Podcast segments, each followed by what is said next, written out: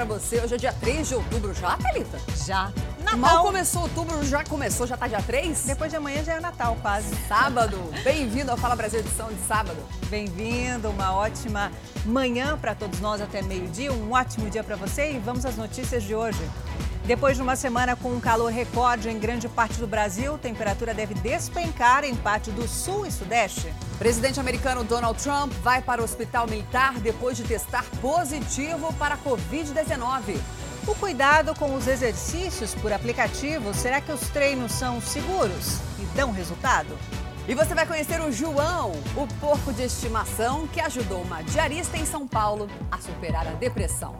O presidente dos Estados Unidos, Donald Trump, está internado em um hospital depois de ser diagnosticado com Covid-19. Trump apresentou febre e fadiga. Ele vai ficar no hospital pelos próximos dias por precaução.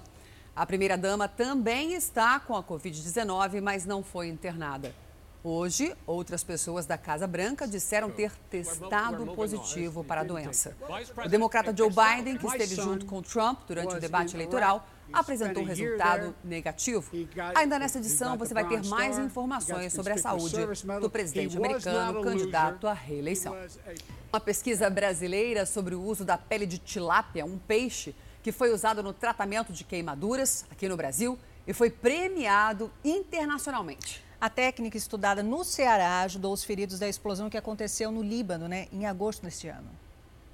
Os estudos começaram no Ceará em 2014. De acordo com o Dr. Edmar, os primeiros indícios apontavam que a pele da tilápia era rica em colágeno. Que essa pele tem uma grande quantidade de colágeno tipo 1, uma proteína importantíssima para o processo de cicatrização, muito mais do que as outras peles animais terrestres que é usada no mundo. Com o crescimento da pesquisa, foi possível notar a eficácia da pele da tilápia no tratamento de queimaduras. Com esse reconhecimento, foi possível ajudar feridos no desastre que teve em Beirute. Esta maior premiação já recebida pela pesquisa da pele da tilápia para fins medicinais. Segundo o coordenador do projeto, a expectativa é que tudo isso chegue à rede de saúde pública do país.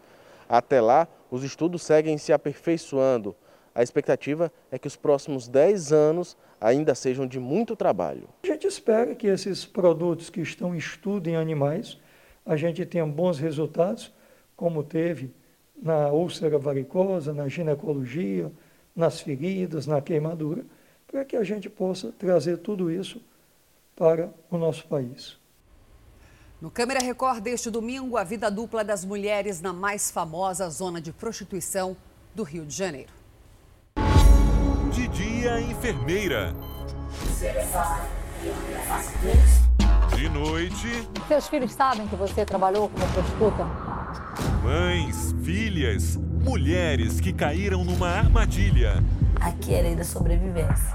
Histórias de fantasia e desilusão. Eu me sentia mal, entendeu? Estar deitada com um homem eu estando grávida.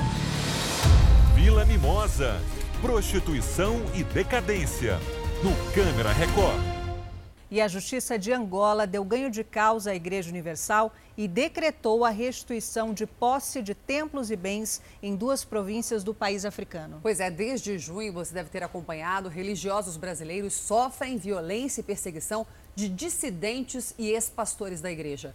40% das propriedades da igreja que foram invadidas ainda são controladas ilegalmente pelos criminosos.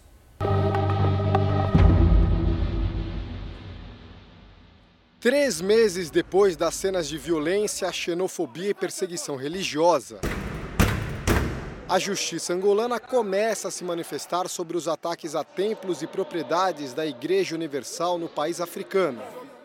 Em duas províncias, Lunda Norte e Benguela, juízes decretaram a restituição de posses de igrejas, casas e veículos que foram tomados à força por dissidentes e ex-pastores da instituição brasileira. Eles consideram que os bens devem ser devolvidos aos legítimos líderes da Igreja Universal. Em junho deste ano, um movimento criminoso passou a invadir templos. Centro de Pentena do Ambo, aqui nós tomamos posse, a chave, tudo já está sobre as nossas mãos. Ninguém mais entra, Malange está tomado. Muitos religiosos brasileiros e angolanos não compactuam com essas atitudes é fundamental que a legalidade seja reposta e que os irmãos da Igreja Universal do Reino de Deus de toda Angola possam, portanto, voltar a cultuar.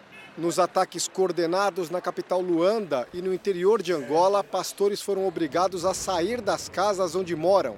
A gente praticamente saiu de lá, sabe assim, expulso, escurralhado. Mulheres de religiosos ficaram com marcas no corpo e pastores se tornaram vítimas da violência. Apaga essa brincadeira! Isso é violência! Por trás dos ataques direcionados a bispos e pastores brasileiros estão ex-integrantes da Universal que alegam terem sofrido discriminação na igreja. Mas o grupo invasor pode agir pelo sentimento de vingança. Todos foram afastados da instituição depois de serem flagrados ou confessarem a participação em atos imorais ou até criminosos. Na decisão de restituir a posse de templos e outros bens, os magistrados angolanos afirmam que os invasores agiram de forma premeditada e organizada. Eles também consideram a conduta ilícita e inadmissível com o Estado de Direito.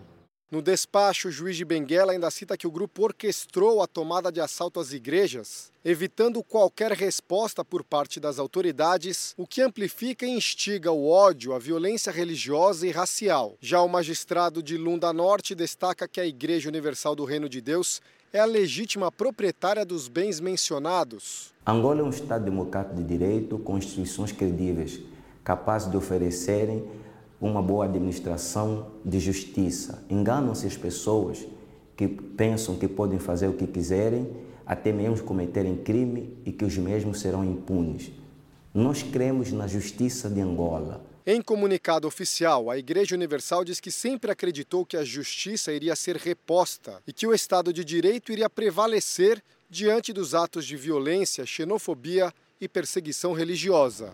Hoje, em 11 das 18 províncias de Angola, os dissidentes controlam ilegalmente templos da Igreja Universal. Ovos e carne de frango mais caros. A alta nos preços da ração para as aves fez subir o valor dos produtos para o consumidor, para a gente. Produtores e supermercados tentam agora achar uma solução. Começo de outubro, com pensamento no bolso e nas festas de fim de ano. A população pode se preparar porque as ceias, este ano, vão estar mais caras. O aumento nos valores do milho e do farelo de soja, que servem de alimento para as aves, além da pandemia e do crescimento das exportações, contribuem para isso. Milho a 60, 62 reais, né, uh, comparado com 40, 45 no, no mesmo período do ano passado, né, isso impacta drasticamente na nossa produção. As informações são da Associação Gaúcha de Avicultura. A entidade destaca que o setor já poderia ter feito o reajuste. Quando nós comparamos no ano passado para cá, o milho subiu 65% e os ovos 24%. Então nós não estamos acompanhando essa, essa elevação. Diante da explicação, a certeza: os preços da carne de frango e dos ovos vão aumentar. Nos próximos dias, essa decisão vai ser repassada para o comércio e, consequentemente, para o consumidor. E nós não podemos agora romper esse compromisso com a população também colocando aumentos abusivos. Não, nós vamos repor aquilo que dá oxigênio para o produtor lá continuar produzindo, para a indústria continuar produzindo e arcando com seus compromissos e manter essa fidelização de mercado. Gente, como se já não bastasse o aumento do leite, da manteiga. Do arroz. O arroz nem se fala, já está até, virou piada já. Agora também ovos, porque a ração aumentou. Alguém já pesquisou viagem aí, passagem aérea para visitar parente, hotel? Eu já, caríssimo, caríssimo, caríssimo, caríssimo. Sabe o que está aparecendo? Que as pessoas estão querendo compensar as perdas de seis meses agora. Sabe o que vai acontecer? Não vai vender nada, porque não tem dinheiro que consiga pagar tanto aumento. Eu acho que eu entendo os vendedores que tiveram prejuízos consideráveis, mas vocês precisam pensar se vale a pena querer abocanhar tudo de uma vez, porque a população não tem dinheiro para comprar coisas tão caras. Na verdade, né, muitas pessoas perderam emprego, as que não perderam emprego perderam a renda, estão ganhando menos. E assim, arroz, frango e ovo, leite, leite manteiga, são itens, manteiga são itens básicos, básicos, carne para casa de qualquer brasileiro que já está passando por muita dificuldade tá nessa pandemia. Tá difícil. Que a gente tinha trocado a carne pelo frango, agora nem isso vai dar para fazer. Bom, aproveitando para você que chega agora, o Fala Brasil são 8 horas e 4 minutos Mas pelo já? horário de Brasília. já passou rápido, seja muito bem-vindo e a gente vai ficar juntos até meio-dia, direto, tá, Fala gente? por você, Sem intervalo comercial. Nem que ela queira sair, eu seguro ela aqui. Então Olha! fica tranquilo. fica tranquilo que até meio-dia a gente te faz companhia. Veja agora os destaques do próximo domingo espetacular. Um mistério que já dura cinco anos. Esse homem é dono de uma fortuna avaliada em 130 milhões de reais. Mas ele simplesmente sumiu sem deixar pistas. E agora os herdeiros brigam pelo dinheiro. Cães treinados para farejar, sangue, um scanner que mapeia a cena do crime em apenas quatro minutos e a rotina e os desafios dos peritos na maior cidade do Brasil. A mulher que quer ser reconhecida filha de Calbi Peixoto. O que aconteceu com o patrimônio deixado pelo cantor? Você vai conhecer a Rebeca, uma ovelha que adora a praia e está sendo considerada a nova sensação de Ipanema. Às vésperas de completar 84 anos, Moacir Franco é o nosso convidado do Por Onde Anda. Como é que o cara me tira?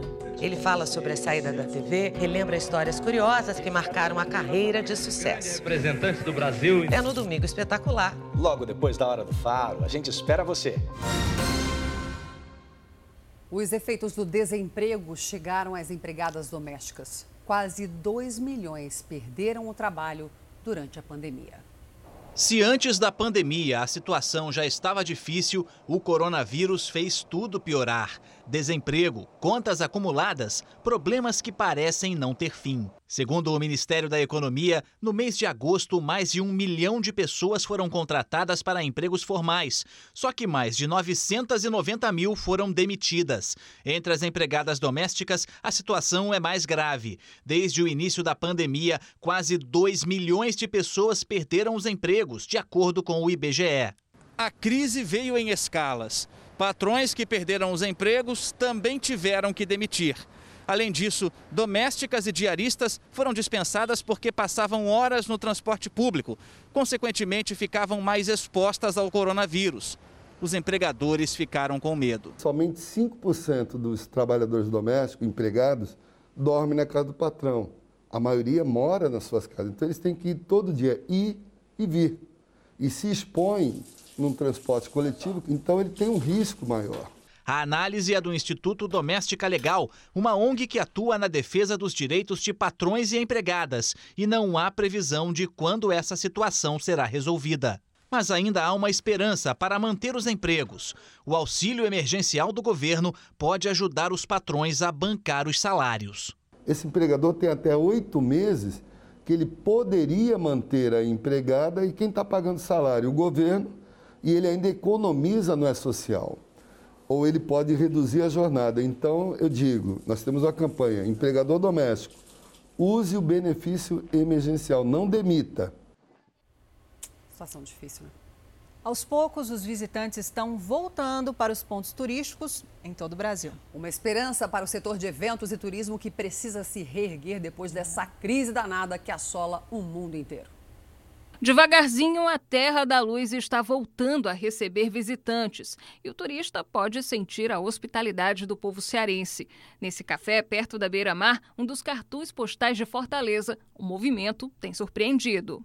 Eu achei que não ia voltar tão cedo, né, por conta dessa pandemia, mas graças a Deus o pessoal já está voltando aos poucos. Além das praias bonitas que sempre atraíram os turistas aqui para o Ceará, os visitantes agora incluem mais um item na hora de escolher o destino: a segurança com relação ao coronavírus. É o que acredita a presidenta do Sindicato das Empresas Organizadoras de Eventos no Ceará. Como o Estado vem apresentando quedas significativas nos registros de novos casos da Covid-19, ela acredita que os setores de eventos e turismo podem se reerguer. A queda dos índices de pandemia anima o setor produtivo. a replanejar e a ressignificar suas empresas e também a nortear o setor público. O turismo que vem renascendo por aqui é, em maior parte, feito por cearenses que resolvem conhecer melhor o estado onde vivem. Nessa empresa especializada em levar visitantes para Jericoacoara, no litoral oeste, os passeios diários levam em média 40 pessoas. As pessoas realmente decidiram viajar, decidiram conhecer o Ceará antes de sair, conhecer outros estados, conhecer outros países, estão aproveitando o turismo local. O Carlos é cearense, mas nunca conheceu Jeri. Para ele, o momento agora é oportuno. É porque eu estava em São Paulo, aí a minha namorada mora aqui, né?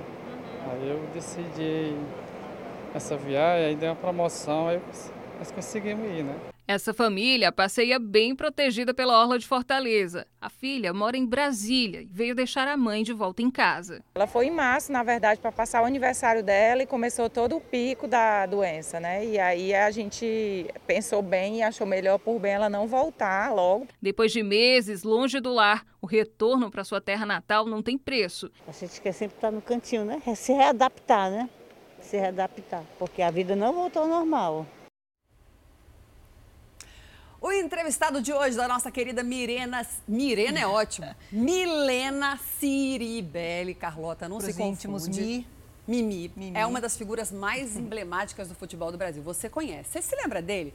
Do técnico Joel Santana, que agora virou o vovô Joel para os netinhos dele. Figuraça, né? Mas esse papo com a Milena, eu quero saber o seguinte: foi em qual idioma será, em Carla? Tomara que tenha sido em inglês. É, porque você de casa se lembra que ele manda muito bem no English. Quem não se lembra daquela entrevista dele que rodou o mundo inteiro durante a Copa do Mundo na África do Sul. Depois ele ficou tão famoso, começou a fazer um monte de comercial em inglês, em inglês, em É, inglês. It's not mole não, é aquele inglês Embromation Society, conhece? Pois é, é o talk show do Joel que você assiste neste momento.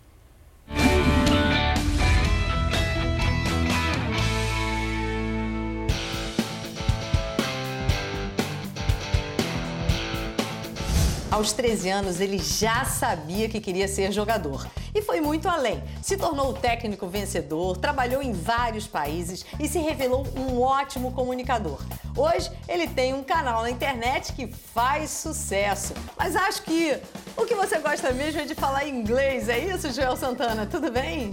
Tudo bem, depende, né? Depende da hora, do momento dos meus patrocinadores. Porque meu inglês agora se tornou famoso no Brasil e no mundo. José, please atende to me. Você virou um garoto propaganda. Você tá curtindo muito essa nova profissão? Tô demais, tá aqui, ó, no meu peito, canal do Joel no YouTube. Então, sucesso porque é, eu não converso só com jogadores, eu converso com cantores também, que eu tenho minhas propagandas. Agora mesmo eu tenho uma no Macarrão que tá aí, no carnaval. Já tá aí na área. Foi tanta gravação, eu tive um tempo aí que realmente algumas eu não pude nem fazer. Tá de brinquedo de mim, Pelé? Você ainda quer trabalhar com futebol? Depende.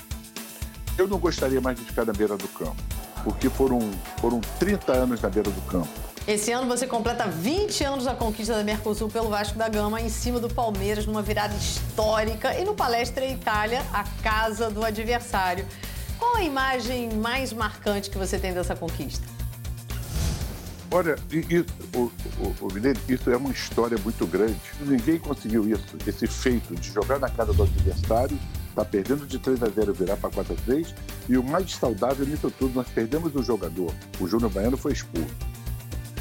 Então, você tudo aquilo passou filme na minha cabeça e hoje eu dou mais valor do que na época, porque eu achei uma coisa normal.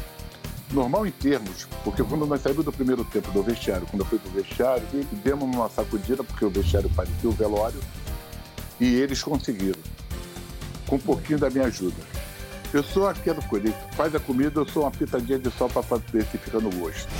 Ao longo da vitoriosa carreira de treinador, Joel ganhou alguns apelidos: Rei do Rio, Salvador da Pátria, Papai Joel. Mas é o conquistado recentemente dentro da própria família que ele anda curtindo mais. Estou com dois netos, quer dizer, coisa mais linda do mundo, a Isabela e o Gabriel. Eu mexo com eles todo dia. Ela é linda de morrer, carequinha. Quando ela fala bobô, pronto. Bobô, eu já fiquei bobo, já me jogo no chão.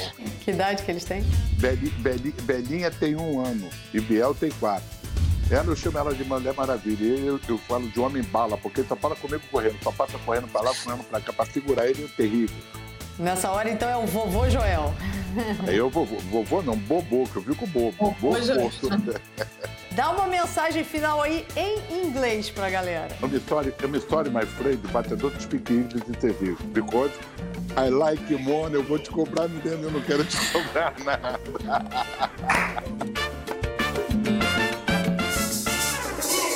Eu não sei aí na sua cidade, mas em São Paulo tá um calor tão forte, batemos recordes essa semana em São Paulo, no Rio de Janeiro, e a previsão do tempo bom vai continuar. Só esse fim de semana em São Paulo que vai cair um pouquinho, hoje cai, amanhã a máxima é 23, mas depois volta o calor. Não é isso, Bruno Piscinato? E você muito espertinho deixou a gente aqui no estúdio, né? E foi aproveitar, aproveitar um parque aquático, é isso? Conta pra gente aonde você tá, meu querido. Bom dia. Eu quero saber se você vai mergulhar ou botar o pezinho na piscina. Bo- Bom dia, Carla Secato. Bom dia, Thalita Oliveira. Bom dia para todo mundo ligado no Fala Brasil nessa manhã de sábado. Né? A gente está num parque temático aquático na região de Itupeva, é, próximo de São Paulo, 40 minutos de São Paulo, para mostrar que tem sim opção para quem quer se refrescar, como você disse. É, o parque tem capacidade para 10 mil pessoas quando ele está em tempos normais, né? mas agora em tempos de pandemia, cumpri- cumprindo o plano São Paulo, capacidade de 25%. Então, 2.500 pessoas podem sim, se quiserem se refrescar, se divertir, trazer as crianças com todos os cuidados. Eu agora estou aqui do lado de fora, mas daqui a pouco eu vou voltar dentro do Fala Brasil e dentro lá do parque, quem sabe dentro de uma piscina? Não, tô brincando, dentro de uma piscina não, a gente vai levar informação, mostrar que, por exemplo, tem medição de temperatura, uso obrigatório eh, de máscara, todos os cuidados estão sendo cuida- eh, tomados, né? Testagem dos funcionários, tudo para que as pessoas possam sim vir, se divertir, se refrescar, como você disse, Carla. E importante também, nesse momento vocês vão falar assim, nossa, mas está chovendo, mas está quente aqui em Itupeva, viu? É uma chuvinha, aquela chuva não é verão ainda, mas é uma chuva como se fosse de verão. A previsão em São Paulo, como você falou no final de semana, é de 24, 21 graus, mas aqui no interior, a gente está a 40 minutos da capital, previsão de muito calor. Apesar da chuva, eu tô com calor aqui, a previsão é de 30 graus para essa região. Então, quem quiser sair com as crianças, é, curtir, se refrescar, mas também curtir o calorzão, tem opção sim, ficar esperto nos horários, que também estão diferentes. Procura pelos sites aí no parque temático que você quiser ir. Esse, por exemplo, vai abrir às 11 horas da manhã. E daqui a pouco, então, eu volto com informações lá de dentro. Quem sabe, dentro de uma piscina, com você, Thalita. Ai, Bruninho, Ô, que Bruno. pena que só 11 horas você vai poder entrar para mostrar pra gente. Eu ia falar justamente isso, mas ele antecipou. Por que, que você está longe do parque? Porque ainda não abriu, ia estar que abriria umas 10 horas, mas só 11 horas. E quanto ao calor, essa chuvisco, é aquele que a gente fica com mais calor ainda, né? Que chove, não refresca nada e piora ainda o calorão, né, Bruno? Exatamente, Thalita. É aquela chuva de verão, realmente, né? Vem assim para dar uma refrescada, mas depois da chuva o sol está começando a abrir aqui na região de Itupeva e é o que você falou. A gente já vai entrar no parque. O parque só abre às 11, mas a gente vai entrar antes para mostrar que existem esses cuidados. Cuidado com a água, por exemplo, né? Com toda relação à Covid-19. A gente vai mostrar os cuidados para quem quiser se interessar. Aí procura mais informações. Cada parque tem o seu horário. Esse abre às 11, mas a gente vai entrar antes para mostrar tudo para quem está ligadinho no Fala Brasil. Combinado, então, Bruno. Agora sim, ele vai entrar bem antes das 11 horas. A gente vai conhecer como é que está essa adaptação no parque, né? Obrigada, Bruno. E os cortes no abastecimento de água foram retomados no Rio Grande do Sul, viu? A medida foi anunciada após meio ano de suspensão em função da pandemia. Pois é, desde março os serviços estavam sendo mantidos mesmo para os clientes inadimplentes. Boletos a perder de vista. Já eram cinco contas atrasadas. Para não ter a água cortada, Neida teve que pagar 455 reais de entrada e parcelar o restante. Serão oito parcelas de 110 reais para manter a torneira aberta. Me falaram que se eu não pagasse essa sim, não parcelasse, eles iam cortar. Tem condição. Vê meu tamanho, vê minha situação.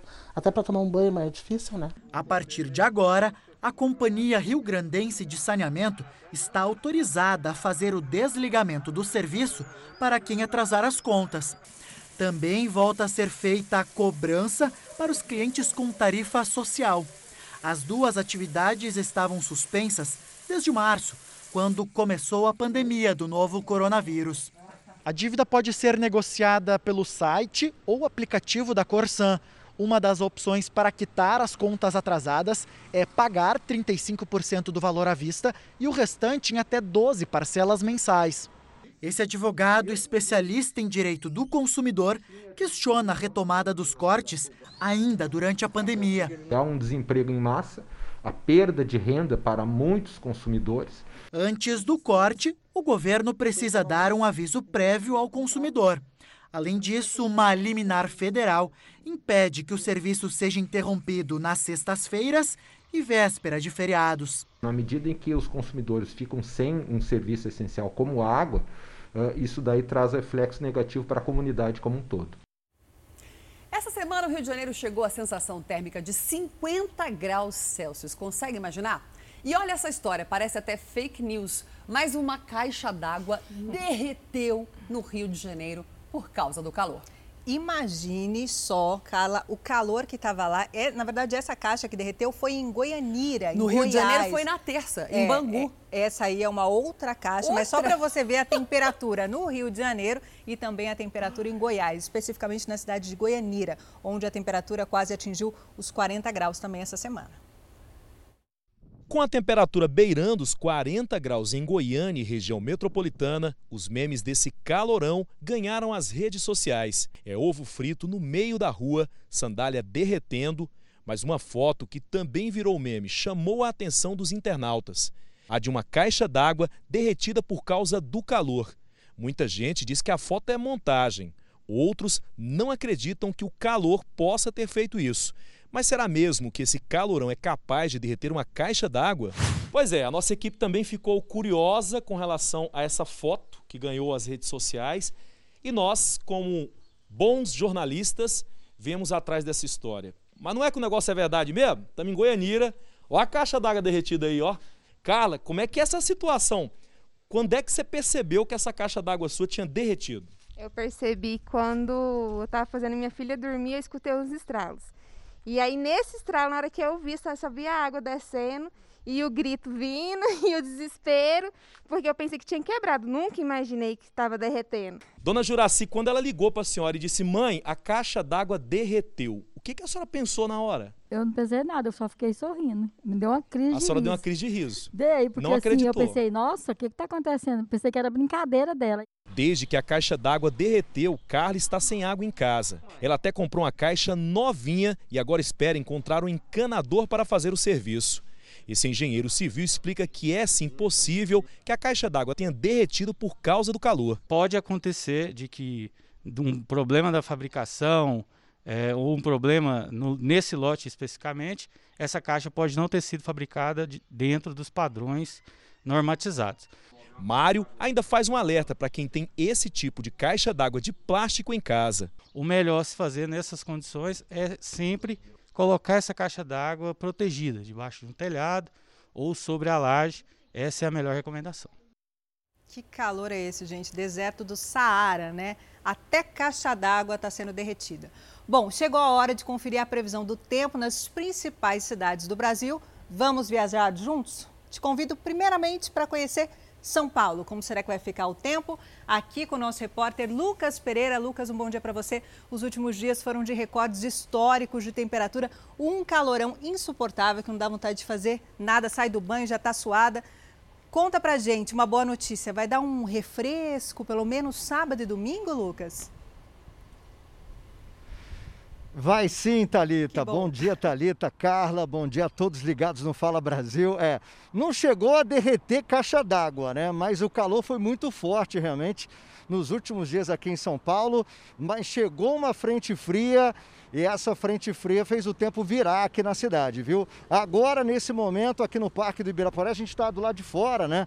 Do Parque do Ibirapuera, que continua fechado aos sábados e domingos para o público, mas perto de reabrir. Agora 21 graus a temperatura. A máxima hoje chega a 26 na cidade e com previsão de chuva a qualquer momento do dia, o que é um alívio realmente para os paulistanos que tiveram que encarar recordes de temperatura, temperatura chegando a 38 graus né, durante a semana em alguns lugares do estado de São Paulo, algumas regiões do interior, passou dos 40 graus. Então, realmente vai ficar mais ameno. Amanhã, o dia amanhece ainda mais frio, né, com 17 graus e a máxima chegando aos 21 graus. Alívio bom, né? O tempo virando, melhor até para trabalhar, né, Talita, Carla? Melhor para tudo, para trabalhar, para atividade física, estava difícil para respirar. Agora, Lucas, parece que na segunda-feira acabou nosso alívio, começa de novo, calorão de volta, né? Pois é, o calor vai voltando, né? Na, a partir de segunda-feira, temperatura vai começar a subir de novo e o tempo vai ficar seco de novo. Então, é, o pessoal aproveitar esse fim de semana aí de alívio, temperatura mais tranquila, mas depois vai voltar o calorão, viu? Tá bom, a gente vai se preparar psicologicamente. Temos dois dias. Obrigada, Lucas Pereira, pelas informações. Lembrando, muita hidratação, hein, gente? Agora vamos para o Rio de Janeiro. Que tal? Rio de Janeiro que também registrou o recorde de calor com temperatura máxima de 41 graus. Aline Pacheco, pelo menos tem um ventinho aí onde você tá. Dá para dar uma refrescada. Mas esse sabadão, domingão, vai baixar as temperaturas por aí? Olá, bom dia. Vai baixar, até porque esse vento, preciso contar para vocês, eu mal estou conseguindo ficar em pé e a areia que está vindo aqui da praia quando bate está fazendo esfoliação natural nas pernas, rajadas de vento nesse momento de 80 quilômetros por hora. Olha a situação aqui na praia. Muita gente dormiu por aqui porque ficou muito quente até ontem e agora trabalho dobrado para os garis que estão ali limpando toda a praia. Quem tentou vir agora de manhã está desistindo, está indo embora. Esse vento sudoeste está muito forte. Tem alerta da Marinha de ressaca no mar, tá vendo só? Já está todo car... de carneirinho, né, que a gente chama. Então a temperatura vai baixar sim, tem previsão de chuva para mais tarde. E no domingo a temperatura cai para no máximo 26 graus. A gente vai ter que driblar esse vento e mostrar essa paisagem para vocês, Talita. Aline, a gente queria continuar mais conversando com você, mas voltamos depois, porque além de você quase voar, tá tanto vento que a gente não está conseguindo te ouvir direito. Vamos ver se o vento dá uma passada, diminui aí a força e a gente volta a falar com você. Não vai voar, Aline Pacheco, pelo amor de Deus, que precisamos de você até o meio-dia. Daqui a pouco a gente volta a falar com você, Aline. E qual que será a previsão do tempo, hein, gente, nessa região, a região dos lagos, que também fica ali no Rio de Janeiro, uma região muito famosa. Quem tem as informações para a gente é a nossa repórter Suelen Rodrigues, que pelo jeito ali não está ventando, Suelen não vai voar. Suelen, um ótimo dia para você. Vai chover por aí, é isso? Vai, vai sim, vai sim. Inclusive, o tempo já começou a mudar por aqui. A previsão é de pancadas de chuva ao longo do dia, principalmente à tarde e à noite. Isso por conta de uma frente fria que chegou aqui no estado do Rio de Janeiro. Agora os termômetros marcam 25 graus aqui em Cabo Frio. A máxima prevista para este sábado é de 28. Amanhã a temperatura cai ainda mais, mínima de 20 e a máxima não passa dos 22. Isso sem contar a chuva que não deve dar trégua ao longo de todo o dia. Voltamos ao estúdio do Fala Brasil. Obrigada, Suelen, pelas informações, imagens lindas. A gente fica só babando nessa região tão bonita, né? E Camila Moraes, nossa repórter, está lá ao vivo em Itacaré, que é litoral baiano. Fomos para o litoral do Rio de Janeiro, agora vamos viajar para a Bahia e perguntar, todo mundo quer saber, vai ter sol, vai ter calor, como que vai estar o tempo neste final de semana? Tá um sol bonito aí atrás de você, mas tem umas nuvenzinhas. Tem previsão de chuva ou é calorão? Calorão, com certeza. Bom dia para você, para todos que acompanham o Fala Brasil.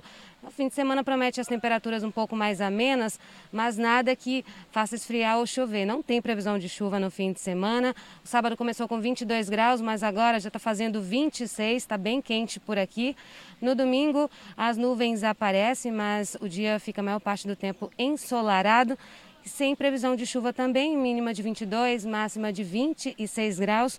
Chuva mesmo só lá para segunda-feira aqui na cidade, mas são aquelas pancadas rápidas em pontos isolados. Por enquanto, nem um sinalzinho dela já está bem lindo por aqui. Carla, Talita.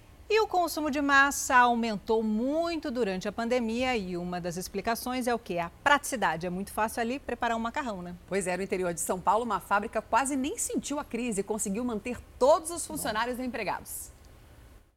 Aqui, os produtos que tiveram maior procura foram massa para lasanha e nhoque. Além do aumento na distribuição para supermercados, a alta foi impulsionada também pelas vendas online. Nós não tínhamos. A gente inovou lá com os pratinhos quentes para a pessoa chegar e já consumir. As pessoas têm buscado bastante a praticidade, né? Então isso aumentou bastante. Com os consumidores em casa, a empresa lançou uma linha de pratos quentes e a procura continua crescendo. E não foi só a fábrica de Quiririm que percebeu o aumento. A Associação Brasileira que representa as indústrias de massa também registrou um aumento no faturamento nos primeiros seis meses desse ano. A alta foi de 10% em relação ao mesmo período de 2019. E a expectativa é de mais crescimento para o segundo semestre. Nós esperamos a continuidade desses volumes e alcançar até o final deste ano em torno de 10 a 12% de aumento em valor e em torno de 3 a 5% em volume. Apesar de saboroso, a nutricionista alerta. Macarrão deve ser consumido com cautela. O macarrão ele é um prato muito gostoso, pode ser consumido desde que a pessoa gaste esse carboidrato. Para quem tem sobrepeso e obesidade, o consumo não deve ultrapassar duas vezes na semana. Juliana afirma que o mais indicado é elaborar receitas que agreguem valor nutricional. O ideal seria que você quebrasse o índice glicêmico com fibras, então de legumes principalmente, e a proteína ela é muito importante nessa quebra. Então fazer molhos com frango, com carnes, né, vai alterar um pouquinho, vai diminuir o carboidrato e vai aumentar a proteína, o valor nutricional desse prato. Agora são 8 horas e 37 minutos pelo horário de Brasília. Você deve estar em casa, acordando, e na hora de acordar, toma aquele cafezinho da manhã. E sabadão pode ser um café mais reforçado, né? Que tal um café com pão de queijo? Mas te garanto, não é qualquer pão de queijo, não. É um pão de, pão de queijo big, gigante. Quem vai mostrar essa tentação pra gente é a Michele Rosa. Querida, bom dia. Aonde bom dia. você está e que pão de queijo é esse? Pãozão de queijo? Bom dia, Carla. Bom dia, Talita. Bom dia a todos que estão nos assistindo. Nós estamos em uma padaria ou padoca, como a gente gosta de falar aqui em São Paulo, né? Na Zona Norte. E por aqui, o que não falta é ousadia, viu? Porque eu vou mostrar para vocês o que está ali dentro do forno. Olha só, mostra aqui, mostra, Robertinho. Olha o tamanho desse pão de queijo. Gente, quem está aqui do meu lado é a Fátima Dias que é gerente aqui do restaurante, né, da padaria, aliás, e ela vai explicar pra gente quanto que pesa esse pão de queijo que tá bonito. Já dá para tirar do forno? É. Tira aí, vai pra gente. Quanto que pesa? Ele chega a pesar de 1,3 kg a 1,5 kg, com um catupiry depois.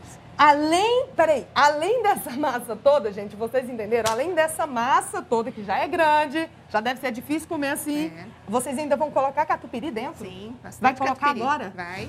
Enquanto a gente está conversando, então, eles vão colocar catupiry dentro. A gente vai mostrar todo o processo para vocês. Como é que surgiu essa ideia de fazer esse mega pão de queijo? Não estava satisfeito com pão de queijo pequenininho? Não. Pão de queijo é uma paixão igual a, a coxinha. Então, como a gente brincava muito com comidas gigantes, eu falei, então vamos fazer o pão de queijo. Também para brincar, para o pessoal. O pessoal queria mais desafio, então eu falei, vamos desafiar com pão de queijo, que é uma, uma paixão do, do paulista, né? E aí, como é que faz? Como, é, normalmente, esse pão de queijo, ele é feito quando? As pessoas pedem para comer aqui mesmo ou para festa? Normalmente é para brincadeira, é encomenda mesmo, para festa. Para festa. Para festa, para brincar. Sai. Olha isso. Alguém já conseguiu comer esse pão de queijo inteiro? Já. Já? Já, várias, várias pessoas.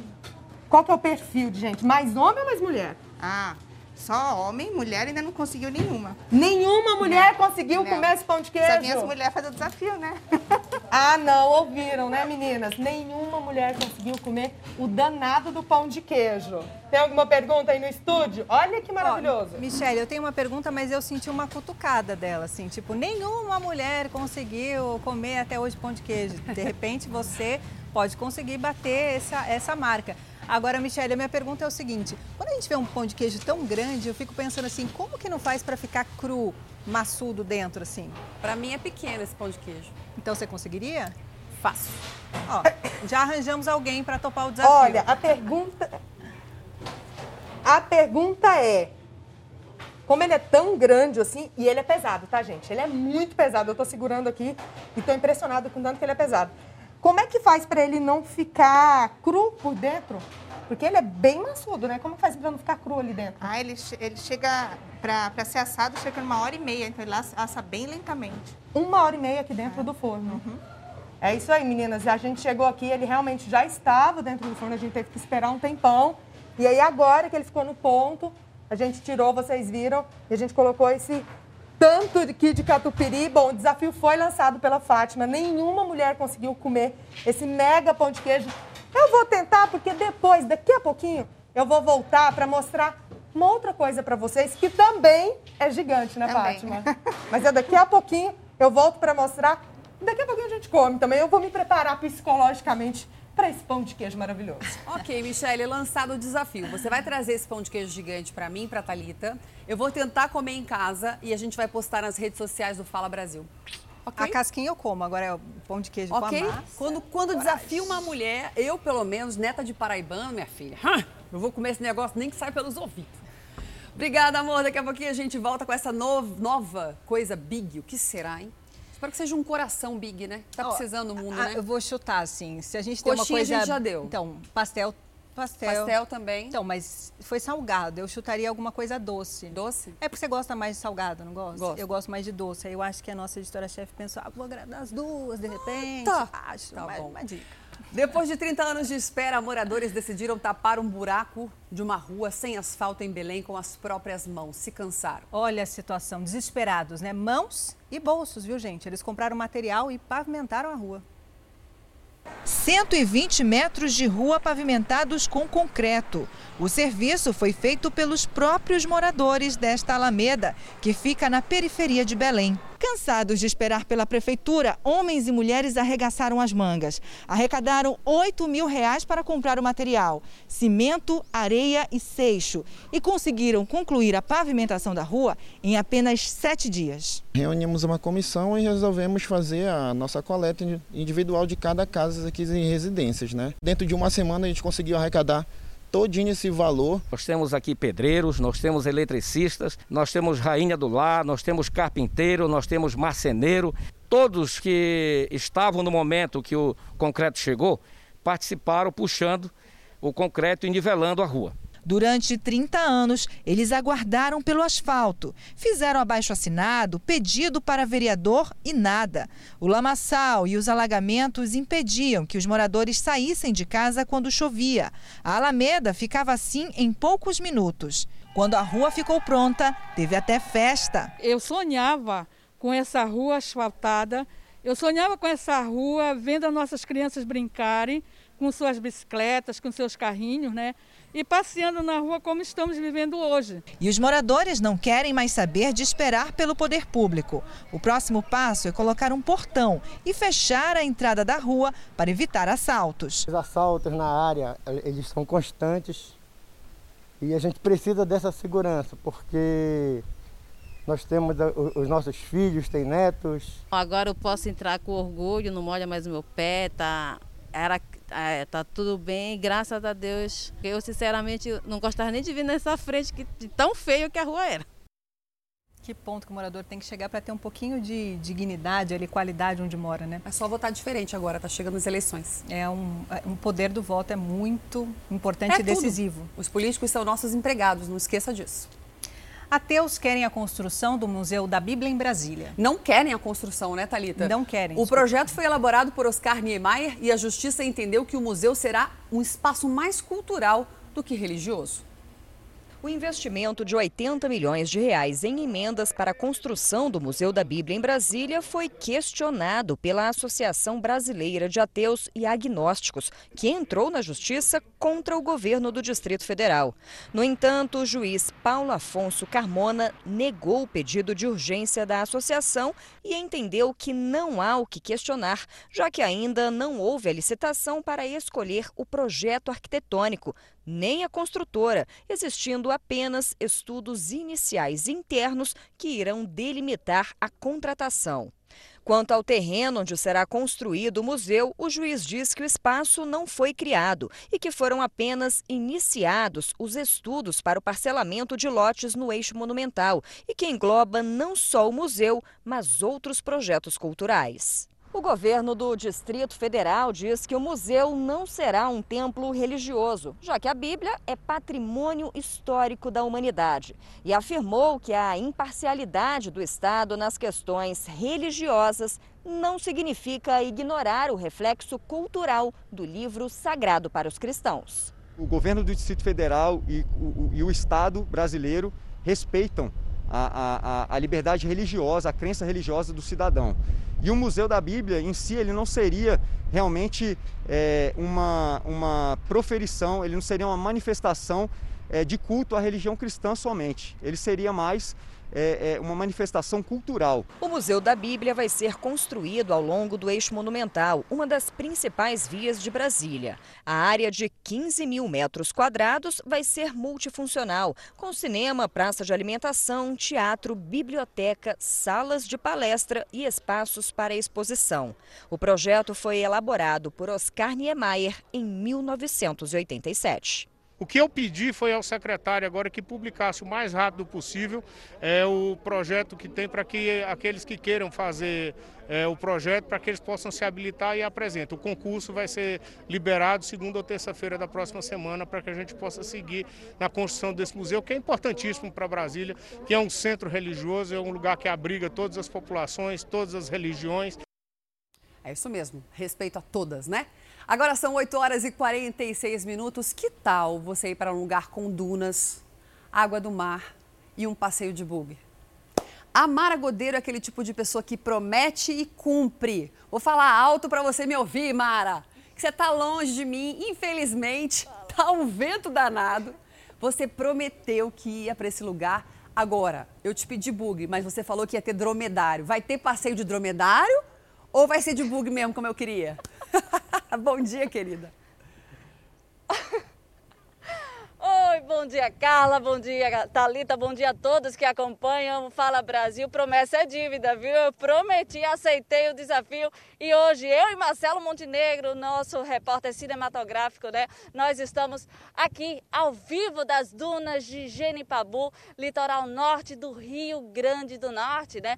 Essa praia que fica aproximadamente 25 quilômetros aqui da capital potiguar. A gente está em uma área de preservação ambiental, dunas maravilhosas. A gente vê aí várias praias daqui, Marcelo. Se puder mostrar um pouquinho para cá, a gente vê aí, além da praia de Genipabu, a praia de Barra do Rio, de Graçandu, de Pitangui, de Porto Mirim, de Jacumã e a praia de Muriú, né? Hoje o tempo tá maravilhoso aqui no nosso litoral do Rio Grande do Norte, a temperatura média aí agora, nesse momento, em torno de 26 graus. Agora, em relação ao desafio, viu, Carla? Olha o que, é que a gente trouxe aqui. Tem bug bug tem passeio sim, viu? Aqui a gente tá com dois bugs aqui, né? Dependendo aí da situação aí de vocês, a gente tem sim como fazer um passeiozinho de bug. Os dromedários tá pedindo para eu entrar no bug.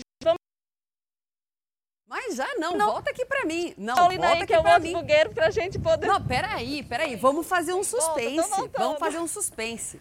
Eu quero primeiro saber o seguinte.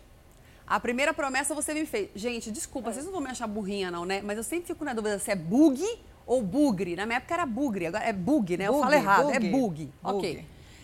É bug. Tem dromedário é aí? Tem dromedário aí ou você tá me enganando, Mara? E o passeio é daqui a pouco, né? Agora não. Não, ah, tá. Tem dromedário. Sim, os dromedários, eles estão lá naquele trecho ali. Eles acabaram de chegar, tá, Carla? Vida, olha, a gente pagou né? essa viagem, Aqui na viu? praia de Genipabu. É tão longe, tão longe que o sinal cai. sobem ali e ficam para ali. Eles chegaram agora há pouco, né? Agora há pouco.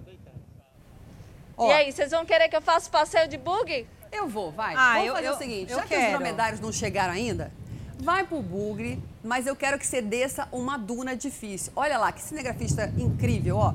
Olha o passeio. Eu quero que você dê só uma voltinha aí do lado mesmo, viu, Flor? E se for possível, eu quero ver você descendo uma duna, aquelas que dão arrepio, sabe, na barriga? Vai, sobe aí, vamos lá, vamos lá, Mara. Quero ver se você vai conseguir. Sobe aí. Vamos subir então? Vai. Vamos. O áudio tá um pouquinho baixo, porque tá muito, tá ventando bastante. Mas a gente. Ah, ah olha. Né? Vamos fazer, vamos encarar. Eu tô falando. Deus do céu. É, ti, é tipo a internet lá de casa. Mesmo. É assim mesmo, ó. Tô falando com alguém, ó. A pessoa congela. Gente, desculpa estar tá rindo, mas é igualzinho meu celular. Eu ligo para minha mãe no Rio de Janeiro e eu falo com ela assim, ó. Ah, e, uh, ah. Não consigo falar direito. Assim que a gente recuperar o sinal, a gente volta com todo o carinho e com toda a qualidade que vocês merecem. A gente viajou para lá, prometeu dromedário, prometeu bug, então vai ter, né, Thalita? Vai, vai ter. A gente vai... conseguiu retomar? Conseguimos retomar o, o contato com a Mara Godeiro? Já está dentro do bug? Aqui é tá rápido, frente, ó, já restabeleceu o sinal, só para dar uma pitadinha, para você ver que é verdade. Nós vamos viajar daqui a pouquinho, direto de Natal, Gene Pabu, ali no Buga. Tá podendo viajar? Então viaja com a gente, daqui a Isso pouquinho mesmo. a gente volta para lá. Sábado. Ao vivo, e tem dromedário também. E uma discussão entre amigos, tá? Terminou mal na Grande São Paulo. Um homem foi preso após atirar no colega. Na delegacia, o atirador contou que a vítima teria ameaçado a família dele. A marca da violência declara o fim de uma longa amizade. Nesta rua de Carapicuíba, na Grande São Paulo, um homem foi baleado 14 vezes. O motivo, uma discussão entre famílias. De acordo com a Polícia Militar, o homem foi baleado quando estava na frente de casa. O atirador, um amigo de infância, mas uma discussão recente terminou com essa relação.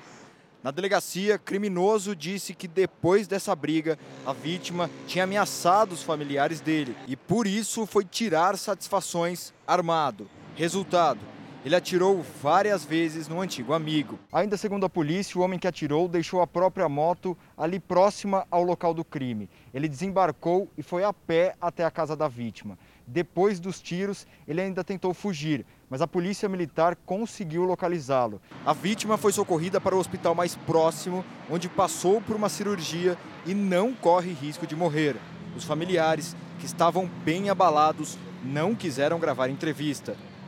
A polícia apreendeu mais de um milhão de reais em celulares roubados no mercado popular mais famoso do Rio de Janeiro. A investigação já durava três meses e começou quando uma carga de aparelhos celulares foi desviada do aeroporto Galeão. Seis pessoas foram presas. A visita dos policiais ao mercado popular mais famoso do Rio acabou em prisões e muito material apreendido. Em quatro boxes, os agentes da delegacia do Aeroporto Internacional encontraram o que procuravam centenas de celulares que foram furtados de turistas no saguão do aeroporto ou desviados do terminal de cargas do Galeão. Foram 300 aparelhos no total, que somados chegam a aproximadamente 1 milhão e 200 mil reais. E falando em dinheiro, a polícia apreendeu também 54 mil reais em espécie. Um dinheiro que chama atenção durante uma pandemia onde vários boxes estão fechados, né? o movimento ainda é fraco, mas pela quantia apreendida e o número de celulares, percebe-se que eles estão em plena atividade. Ao todo, seis pessoas foram presas e devem responder pelo crime de receptação. Todas elas seriam proprietárias de lojas de lá do Mercado Popular da Uruguaiana. As investigações começaram há três meses, mas o fato que deu início aos trabalhos aconteceu bem antes. Um desvio de carga aqui de dentro do aeroporto internacional no fim do ano passado. Segundo as investigações, o próximo passo é chegar às pessoas responsáveis por desviar as cargas é só o início, né? porque tem muito inquérito em andamento e outras pessoas serão indiciadas e, quiçá, outras operações até mesmo fora daquele centro comercial, em outros centros comerciais do Rio de Janeiro. O delegado lembra que parte da população contribuiu para este tipo de crime. Quem fomenta o crime é a própria sociedade. Que se esse aparelho, né, produto de, de, de crime, não tiver uma destinação, vai dificultar, vai diminuir muito na atividade criminosa.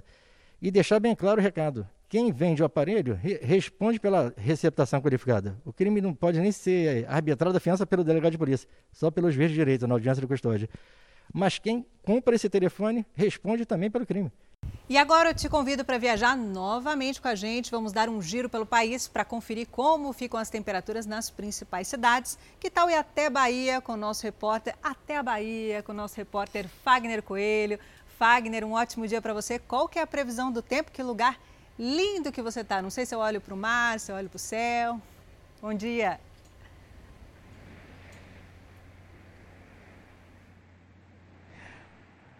Olá, bom dia para vocês, para todo mundo que assiste ao Fala Brasil.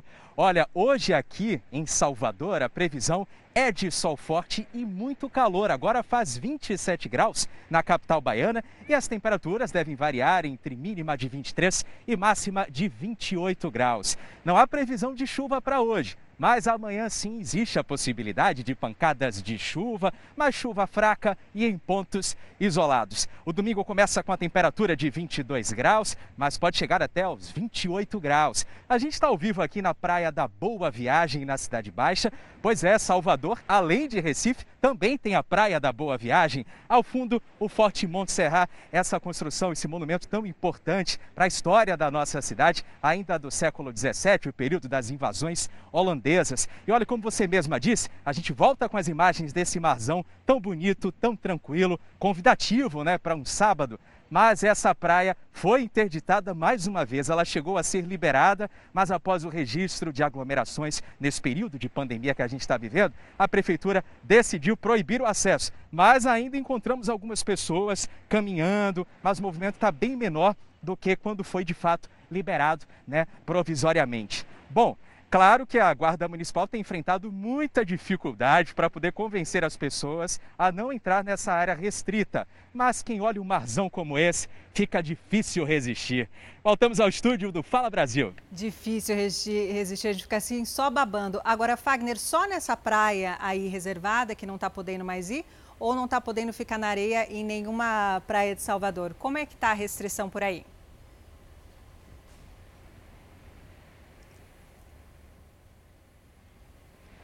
Olha, existe uma restrição para a maioria das praias entre os fins de semana. Durante a semana, as pessoas podem sim frequentar tanto a faixa de areia como também esse banho de mar tão gostoso na nossa cidade. Mas a Praia da Boa Viagem, a Praia da Ribeira e também o Cantagalo, na verdade, a Boa Viagem, o Cantagalo, Piatã e a Maralina, que reúnem mesmo muita gente durante os fins de semana, essas ficam proibidas independentemente do dia e pelo menos até a terça-feira. Mas o prefeito diz que não descarta a possibilidade de renovar esse decreto de interdição dessas quatro praias, justamente porque a galera, né, o povo não resiste e vem mesmo para as praias para tomar esse banho de mar. Até porque num calor desse de 27 graus é o banho de mar que refresca. Voltamos ao estúdio do Fala Brasil. Tá certo. Obrigada, Fagner, pelas informações. Já viajamos para o Rio, para Natal, para Bahia e agora vamos para o litoral paulista conversar com a nossa repórter, a Paola Viana, que já está lá em Santos. Paola, um ótimo dia para você. E esse final de semana vai ficar mais frio? Parece nublado aí em Santos, né? Já está um pouquinho mais frio, sim, Talita. Bom dia a você, muito bom dia a todos. Olha, depois de uma semana de muito calor e abafada aqui no litoral de São Paulo, esse sábado está assim um pouco mais fresco. Isso porque uma frente fria que avança pelo sul do país chegou aqui no estado de São Paulo e fez despencar as temperaturas. Mas você sabe, né, Talita, quem mora em cidade de praia sempre dá um jeitinho de aproveitar. E mesmo com esse vento bem gelado, olha, algumas pessoas aqui em Santos agora aproveitam para caminhar à beira-mar, dar uma corridinha, mesmo porque o acesso aqui continua liberado apenas para a prática esportiva em horário livre. E olha, bom mesmo aproveitar mais este sábado, porque amanhã a temperatura é de um dia ainda mais gelado, deve ser um domingo nublado e com a previsão de chuvas isoladas ao longo de todo o dia mínima de 19 graus e a máxima não deve passar dos 21 graus. A boa notícia é que na segunda-feira, pelo menos, não tem a previsão de chuva e a gente deve começar a semana aí com um tempo bom aqui no litoral paulista. Carla. Obrigada, Paula, pelas informações. O homem suspeito de matar a bailarina de programa de televisão muito conhecida até, Ana Carolina Vieira, linda, ele foi preso em Fortaleza. O crime aconteceu em São Paulo e em abril o homem e ex-namorado dela estava foragido na casa de parentes no Ceará. A tia da dançarina Ana Carolina Vieira diz que está aliviada com a prisão do assassino. Estou me sentindo calma, porque a justiça foi feita. Ele pensou que ia ficar impune. Anderson Rodrigues Leitão foi encontrado na casa de familiares e preso em Fortaleza, no Ceará. Ele estava foragido desde abril, quando conseguiu escapar da penitenciária, onde cumpria pena em regime semiaberto. Ele não informou onde é, como foi a fuga, como foi que ele veio para cá. Informou apenas que estava na, na, na, residência de familiares e foi recapturado, pensando ele que no estado do Ceará, é, terra dos seus parentes, iria estar iria continuar a margem da lei. Tem que ficar preso, ele matou, tem que ter justiça. O crime aconteceu em 2015 nesse condomínio em São Paulo. Na época, Anderson confessou que matou Ana Carolina no apartamento dela e depois tomou veneno de rato para morrer abraçado com a ex-namorada. Eles tinham terminado o relacionamento havia dois meses. Anderson ainda manteve o corpo da dançarina no apartamento por três dias e comprou diversos incensos para disfarçar o cheiro. Os zeladores perceberam algo estranho e chamaram a polícia. Na época, Anderson foi condenado a 11 anos de prisão pela morte de Ana Carolina. Ele já tinha passagem por tráfico de drogas. O homem confessou que sentia ciúmes da ex-namorada. Ana Carolina e Anderson tiveram um relacionamento conturbado e ela chegou a proibir a entrada dele no condomínio. Mas no dia do crime, Anderson conseguiu entrar. Conversaram, segundo ele, discutiram e ele efetivou o homicídio por esganadura. Saiu do apartamento de posse de bens dela e foi condenado, foi preso pela Polícia Civil do Estado de São Paulo na mesma data, foi condenado pelo crime de homicídio e também pelo furto. A família agora espera que dessa vez ele cumpra a pena. Mais 16 anos, porque 11 anos é pouco para ele. E agora que ele fugiu, ele mostrou quem é ele. Ele tem que pagar, gente. Foi um crime muito brutal. Um crime cruel. Ele é uma pessoa ruim, ele é fria. E você lembra daquele caso da médica que foi agredida por reclamar de uma festa durante a pandemia? O Ministério Público do Rio de Janeiro denunciou seis pessoas que participaram da agressão. Eles foram denunciados por lesão corporal grave e podem pegar até cinco anos de prisão. A médica Ticiana Azambuja, de 35 anos, foi atacada em maio, no auge da pandemia, perto ali da casa dela, que fica na zona norte do Rio. Recebeu socos, pontapés, foi jogada no chão ao reclamar de uma festa, do barulho. Na época, ela atendia pacientes de coronavírus e tinha acabado de voltar de um plantão e não conseguia dormir por causa do barulho do evento, onde estavam esses agressores. Olha como que a médica ficou. Ela danificou o carro de um deles. A médica teve o joelho quebrado e ficou com uma série de hematomas pelo corpo. Agora, a justiça tem até cinco dias para decidir se aceita ou não o pedido. A médica comentou a denúncia do Ministério Público e disse que aguarda que a justiça seja feita está se encaminhando para ser feita algum tipo de justiça. Eu acho que a gente precisa sentir que em algum momento o, o, o, o bem vai prevalecer. Exatamente, justiça, né? E um foragido da justiça foi recapturado e um suspeito preso durante uma operação contra o tráfico na zona leste de São Paulo. No esconderijo usado pelos criminosos, os policiais militares encontraram drogas enterradas no chão, dentro de tonéis e dentro de malas. Do alto era possível ver a movimentação dos policiais na comunidade do Pau Queimado, região da Penha, na zona leste de São Paulo. Várias equipes se dividiram pelas vielas com apoio de cães farejadores. A Record TV acompanhou a ação. Por um caminho estreito, os PMs chegam até uma casa que servia de esconderijo para os traficantes. O local estava cheio de terra e entulho. As drogas estavam escondidas em sacos, grandes quantidades de cocaína e maconha tudo embalado pronto para ser vendido. A operação dentro da comunidade envolveu 50 policiais. Um suspeito, ao ver a movimentação da polícia, tentou fugir correndo em direção à casa que servia de esconderijo para as drogas. Ao perceberem que o local não tinha piso, os PMs usaram cães farejadores para rastrear as drogas. Direcionamos os cães para esse local onde ele tentou fugir, se esconder, e aí os cães apontaram que lá tinha um entorpecente percebemos que o chão estava meio fofo de terra, é, usamos algumas ferramentas para escavar e enterrado que localizamos a maior parte da, das drogas em tonéis, em sacolas, mochilas. Com a ajuda de uma pá, os policiais desenterraram tonéis cheios de maconha. Mais de 100 quilos de entorpecentes foram apreendidos, além de uma arma e munições. Um homem foi preso por tráfico e um foragido recapturado.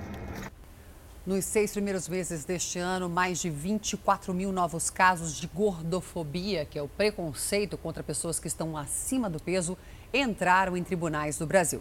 Os assédios são principalmente nas relações entre chefe e funcionário.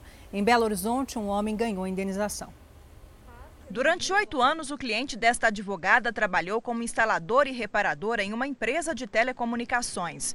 O homem acionou a justiça porque afirma ter sofrido assédio moral de um supervisor por causa do peso. O supervisor né, dele, né, é, diariamente, constantemente, chamava a atenção dele na frente dos demais colegas de trabalho, dizendo que ele era gordo, que ele estava acima do peso, né, que ele tinha que fechar a boca, que ele tinha que parar de comer, que ele ia quebrar a escada. E era constante isso na frente dos outros colegas de trabalho.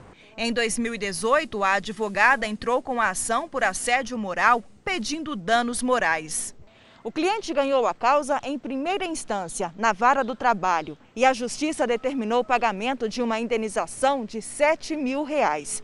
A empresa negou os fatos e recorreu, mas o tribunal manteve a condenação, só que reduziu o valor da indenização para 5 mil reais. Na sentença, a juíza define assédio moral como o comportamento abusivo do empregador manifestado, sobretudo, por gestos, palavras e escritos, que ameaçam por sua repetição a integridade física ou psíquica do empregado e degrada o ambiente de trabalho. Estudos internacionais indicam que a gordofobia é uma prática constante no mundo e que entre adultos obesos, de 19 a 42% afirmam sofrer com a discriminação.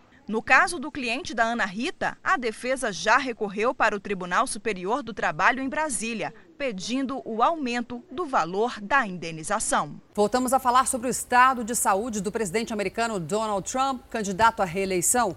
Um porta-voz da Casa Branca acaba de anunciar que Trump vai transferir o poder para o vice, Mike Pence, se a condição de saúde dele piorar. Trump sente fadiga e está com febre. Ele trabalha neste momento de uma suíte especial dentro do hospital.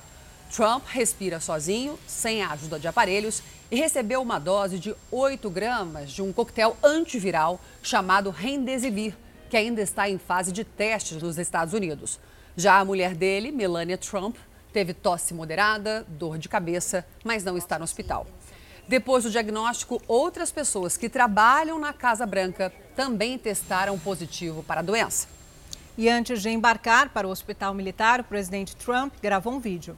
Na gravação, ele agradece o apoio de todos, diz que está se sentindo bem e que quer garantir que tudo esteja certo. Sobre a saúde da primeira-dama, Trump diz que ela também passa bem e autoridades do mundo inteiro mandaram mensagens de melhora para o presidente dos Estados Unidos. Lembrando que Joe Biden, que concorre com Trump para a presidência dos Estados Unidos e esteve com ele no debate nessa semana, não apresentou a doença. Fez teste para a Covid-19 e o resultado deu negativo. Voltamos ao Brasil, voltamos a falar de comidinha, agora 9h49. Se você chegou agora ao Fala Brasil edição de sábado, muito bem-vindo, bom dia para você. O que, que, você gosta de comer de manhã no sábado, hein, no café? Cafezinho, pãozinho com manteiga? A Michele Rosa trouxe hoje, mais cedo, um pão de queijo gigante com um recheio gigantesco de catupiry que eu vou tentar comer depois do jornal e postar nas redes sociais. E agora, o que, que você tem aí pra gente de surpresa, Michele? Você prometeu um outro, um outro, uma outra coisa gigante. O que, que é isso? Olha! Olha só o que tem aqui ao meu lado, meninas. O pessoal dessa padaria não tem limite, tá? Lembrando que a gente está aqui na zona norte de São Paulo. Essa padaria é justamente famosa por fazer coisas gigantes. Já mostramos coxinha gigante, já mostramos o pão de queijo gigante. Inclusive, a Fátima me desafiou demais, inclusive mais tarde, né? Eu vou experimentar aquele pão de queijo. Eu não esqueci dessa, desse desafio que você me lançou, mas agora ela, olha só o que ela me mostrou, gente. Olha só o que, que eles estão preparando aqui. Maurício tá aqui, acabou de cortar essa massa desse outro, né? Essa outra bomba de chocolate que a gente tem o costume demais de comer aqui em São Paulo. Vai começar a preparar agora? Vou começar a Começa preparar aí, põe a agora. mão na massa então.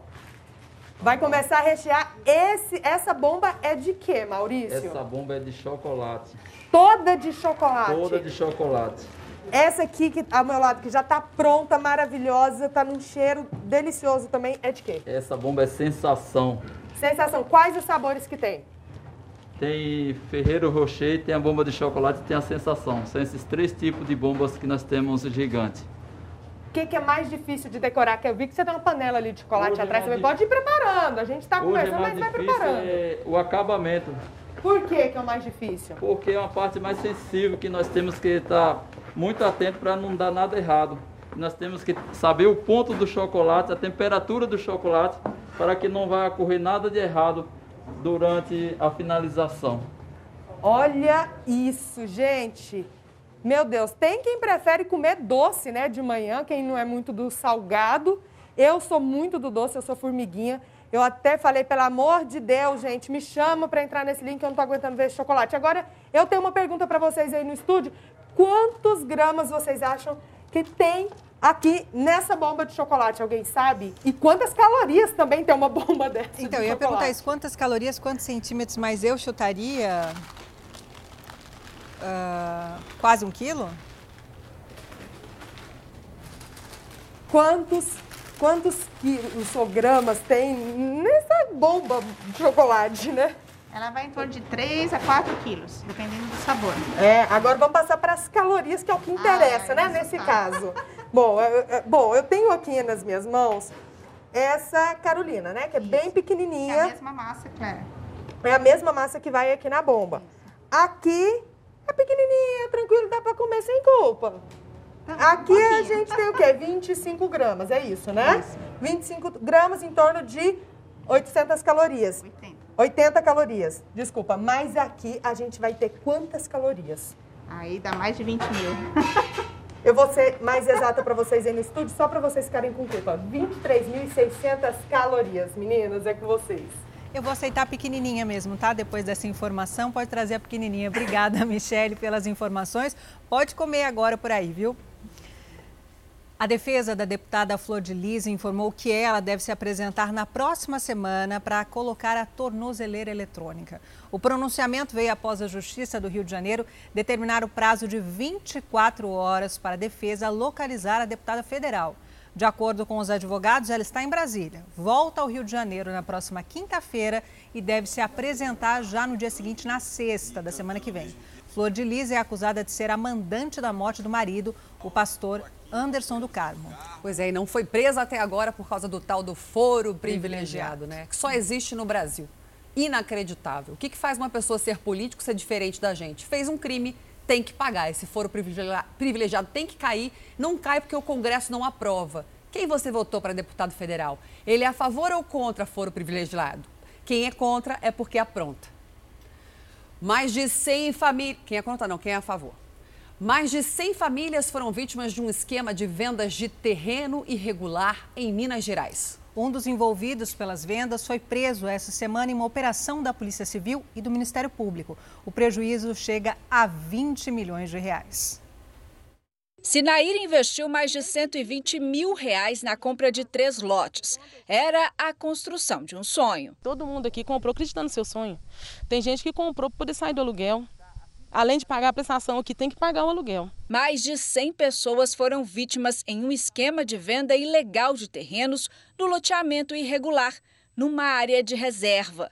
A promessa era a construção imediata. Quando foram dar entrada na papelada, as vítimas descobriram que o loteamento estava embargado. O desespero das vítimas aumentou no início da semana, quando um dos envolvidos na venda do loteamento aqui no Jardim da Mata foi preso durante uma operação da Polícia Civil em conjunto com o Ministério Público. Os policiais cumpriram 10 mandados de busca e apreensão e um de prisão contra o ex-secretário de Meio Ambiente de Santa Luzia, Edson Mário Pinheiro. Segundo a polícia, ele atuava como grileiro e se apresentava como o principal responsável pelo suposto loteamento. As investigações apontam que o esquema causou um prejuízo de 20 milhões de reais a centenas de famílias, bem como os cofres públicos, decorrentes de multas ambientais que ultrapassam 3 milhões. Esta dona de casa foi atraída pelo preço do lote. me virei dinheiro para dar pelo menos um pouco de entrada, que eu não tinha os 10 mil para dar de entrada, né? E aí ele aceitou e o, e o resto da entrada eu paguei parcelada, né? E continuei pagando as prestações. As vítimas que perderam o dinheiro investido querem justiça. Tô me sentindo acabado, né? Que eu tenho que acordar todo dia 4 horas da manhã para trabalhar ainda, para bancar luxo dos outros aí. Lesado. Me sinto lesado numa situação dessa. Agora um flagrante feito pela nossa equipe de reportagem que mostrou um multidão, uma multidão em frente ao estádio do Pacaembu em São Paulo. Quem tem mais detalhes ao vivo pra gente é o Lucas Pereira. Lucas, era uma festa que acontecia ali? Talita, era assim, era uma festa que acontecia ali, uma espécie de festa, um evento que acontecia ali. A nossa equipe flagrou esse evento que aconteceu na Praça Charles Miller, em frente ao estádio do Pacaembu, na região central de São Paulo. Pelas imagens aí dá para ver, primeiro, uma grande aglomeração de pessoas, muito jovens, consumindo bebidas alcoólicas, sem máscara né, de proteção, o que dá multa em São Paulo, é proibido em São Paulo, mas o pessoal não estava nem querendo saber, estava realmente fazendo festa, inclusive com um som muito alto nos carros que estavam estacionados no local. A Polícia Militar é, informou que não foi é, acionada para nenhuma ocorrência no local, mas de qualquer maneira esse barulho, essa festa aí deve ter incomodado bastante os moradores que moram perto da região. Talita. E dois alpinistas foram resgatados depois de ficarem presos a mais de 4.200 metros de altura. Esse é o momento em que um helicóptero da Guarda Nacional realiza o resgate bem perigoso. Os dois escalavam uma montanha no Colorado, Estados Unidos, quando um deles escorregou a quase 10 metros e machucou o pé. Nessa semana, um explorador bastante experiente foi encontrado morto nessa região. Impressionante as imagens, né, Thalita? Exatamente no momento do resgate. Hoje em dia, aparelhos de GPS, telefones celulares ajudam a polícia, os bombeiros a encontrarem as vítimas. Antigamente isso seria impossível. Infelizmente, esse outro alpinista não resistiu.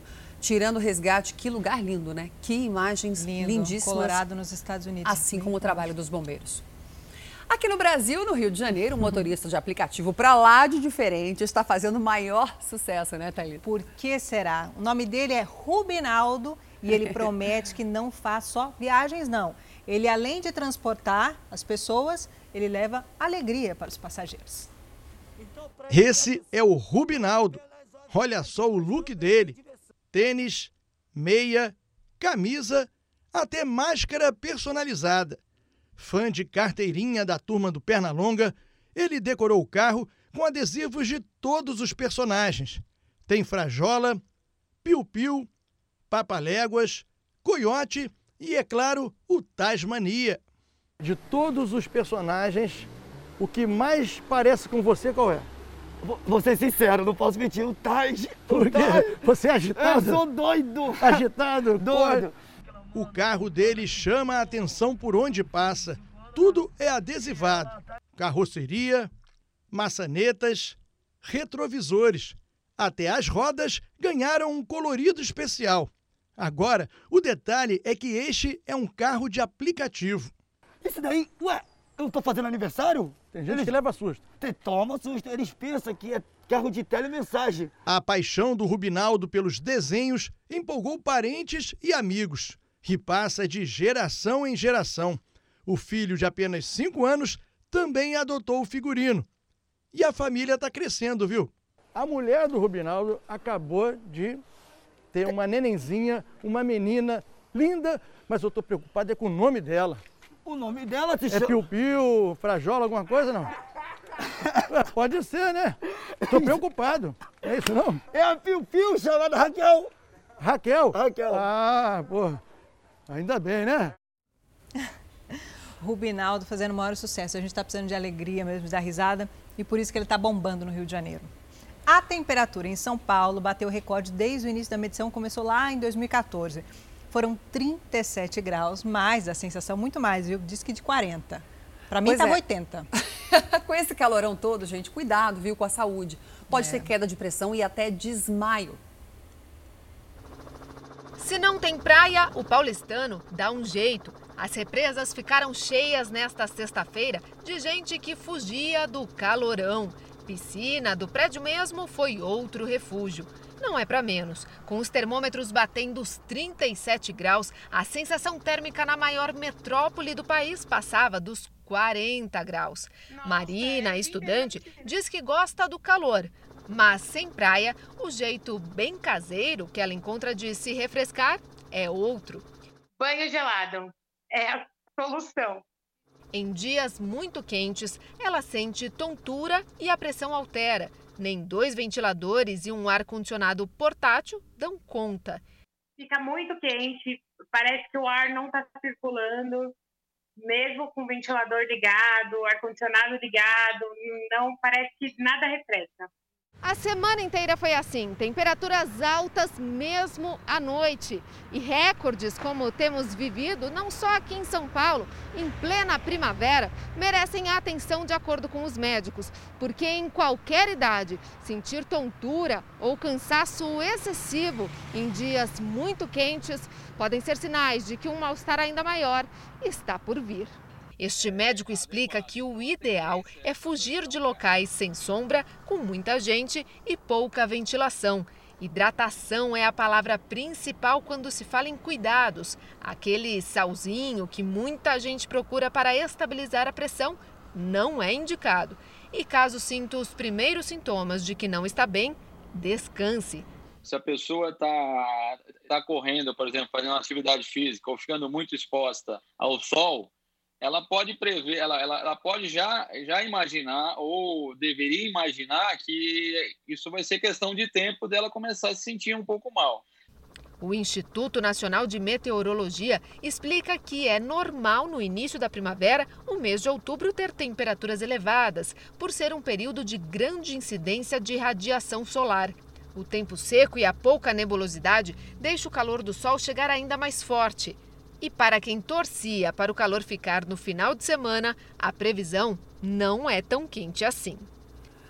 Não mesmo, já caiu um pouquinho hoje, amanhã cai ainda mais com 22 graus, mas como a gente é legal e adora fazer você se refrescar aqui no Fala Brasil edição de sábado, passear pelo Brasil, que tal você entrar agora, ó, pum, dentro de um parque aquático? A gente está lá. Bruno Piscinato, meu querido amigo, de volta aqui com a gente, agora já dentro do parque. Você está aí na frente de uma piscina de ondas, é isso? Que delícia! Olha, faz tempo que eu não me refresco assim. Morar em São Paulo é cruel. E como é que foi agora para o parque reabrir? Menos pessoas podem frequentar. Perigoso também piscina, né? Porque não tem como entrar de máscara na piscina. Quais são as medidas de segurança, por favor, Bruninho?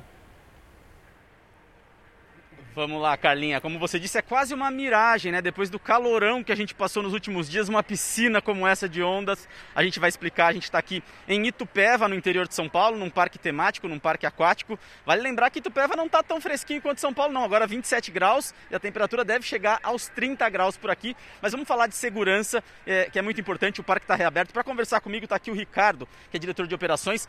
Primeira coisa muito importante, limite, né? Vocês não estão trabalhando com capacidade máxima longe disso, né, Ricardo? Isso, a gente está com uma capacidade reduzida, até um pouco abaixo do, do que o Plano São Paulo é, liberou. A gente começou a operar semana passada com um número de 15%, esse final de semana a gente está atingindo 25% e aos poucos a gente vai aumentando uma... essa capacidade até o limite de 40. Uma coisa legal que a Carla falou sobre a água, a gente às vezes pensa, poxa, a água pode ser perigoso, coisa de coronavírus, não tem nada cientificamente comprovado, mas vocês tomam um cuidado a mais aqui, essa água é tratada diferencialmente. Isso, o nosso parque, todas as piscinas são tratadas com cloro, cloro gás, é, é muito mais eficiente do que o cloro convencional e propicia um ambiente totalmente seguro, é, muito parecido com como se estivesse usando o álcool gel na mão. Carlinha e Thalita, uma coisa legal de falar, né? É obrigatório o uso de máscara no parque aquático, sim. Vai andar de sunga, de shorts, de biquíni, de maiô, tem que usar máscara. Aí o pessoal de casa pode perguntar, ô Bruno, vou entrar na água de máscara, vai molhar tudo. Mas aí o parque pensou nisso e todo mundo que entrar aqui, ó, ganha um saquinho como esse, ele tem um lacre. Então, para andar no parque, você vai no banheiro, vai andar por aqui, você tem que usar máscara. Vai entrar na água, em algum brinquedo, abriu, colocou a máscara, se diverte, se refresca. Dá para ser feliz, dá para brincar, dá para se refrescar, mesmo com máscara, mesmo em tempos de coronavírus, meninas. Dá para ser feliz sempre, né, Bruninho? Eu sou aquela pessoa que eu parei de reclamar. Faz calor, eu sofro um pouquinho, mas ok. Chove, eu, ai que delícia, vai molhar as plantinhas. Tá frio, que delícia, vamos ficar embaixo da coberta. Vamos parar de reclamar e começar a aproveitar tudo que Deus manda pra gente? Esse negócio de coronavírus, não sei se foi Deus não, viu? Vou te contar. Bruninho, agora conta pra gente, amanhã vai fazer frio mesmo em São Paulo, né? Mas segunda volta a fazer calor? Exatamente. Previsão para São Paulo, capital amanhã, máxima de 21 graus, friozinho em São Paulo. Interior é um pouco diferente, como eu disse, a gente está aqui a 40 minutos da capital. Aqui ainda vai fazer um pouco de calor, 27 graus, mas é o que você falou. A partir de segunda-feira, Carla, temperaturas lá em cima, voltando para os 30 graus. Previsão de terça, podendo chegar de novo aqueles 37 que a gente sofreu ontem, é né? muito calor, é, até para dormir. Previsão então de alta de temperatura durante a semana. Ninguém merece, Bruno. É uma gangorra, né? A montanha russa. A gente está em 40 graus ontem, sensação. Hoje já caiu para 25, amanhã 22, segunda-feira de novo 37. Ninguém aguenta. Tá igual aquela montanha russa ali atrás da imagem. Obrigado, Bruno Pitinato, meu querido amigo, falando do interior de São Paulo. Nos últimos dias o calor tomou conta do Brasil, né? Várias regiões. Mas agora chegou uma nova frente fria, começando ali pelo sul. Sempre vem ali, né, do sul. E a gente está lá no Paraná com o repórter Fidel Alvarenga Pode até estar tá frio aí, Fidel, mas que coisa mais linda. Você que está em casa, chuta aí, onde ele está? Chuta, mais um pouquinho. Foz do Iguaçu? Acertou. Querido, bom dia. Conta pra gente como é que tá o clima por aí. Mostra essa beleza natural é. do Brasil. 28 graus, muito bom dia para vocês aí. 28 graus nesse momento, com sensação térmica de 30 aqui em Foz do Iguaçu, de acordo com o CIMEPAR. Parque Nacional do Iguaçu abriu os portões para os visitantes há uma hora. A gente já consegue ver uma turma por aqui. A administração do parque não fala em expectativa de público nesse momento de pandemia, mas quem quiser ver as, as cataratas, como essas pessoas aqui, precisam comprar o ingresso exclusivamente pela internet e agendar horário. Para evitar aglomerações, só podem entrar 300 turistas por hora e é obrigatório o uso de máscaras durante todo o passeio. No final da trilha, com mais de um quilômetro de caminhada, o visitante consegue ficar bem próximo das quedas. E aí, se molhar é inevitável. Mas com esse calorão que tem feito por aqui, isso se torna até mais um atrativo. Carla, Talita.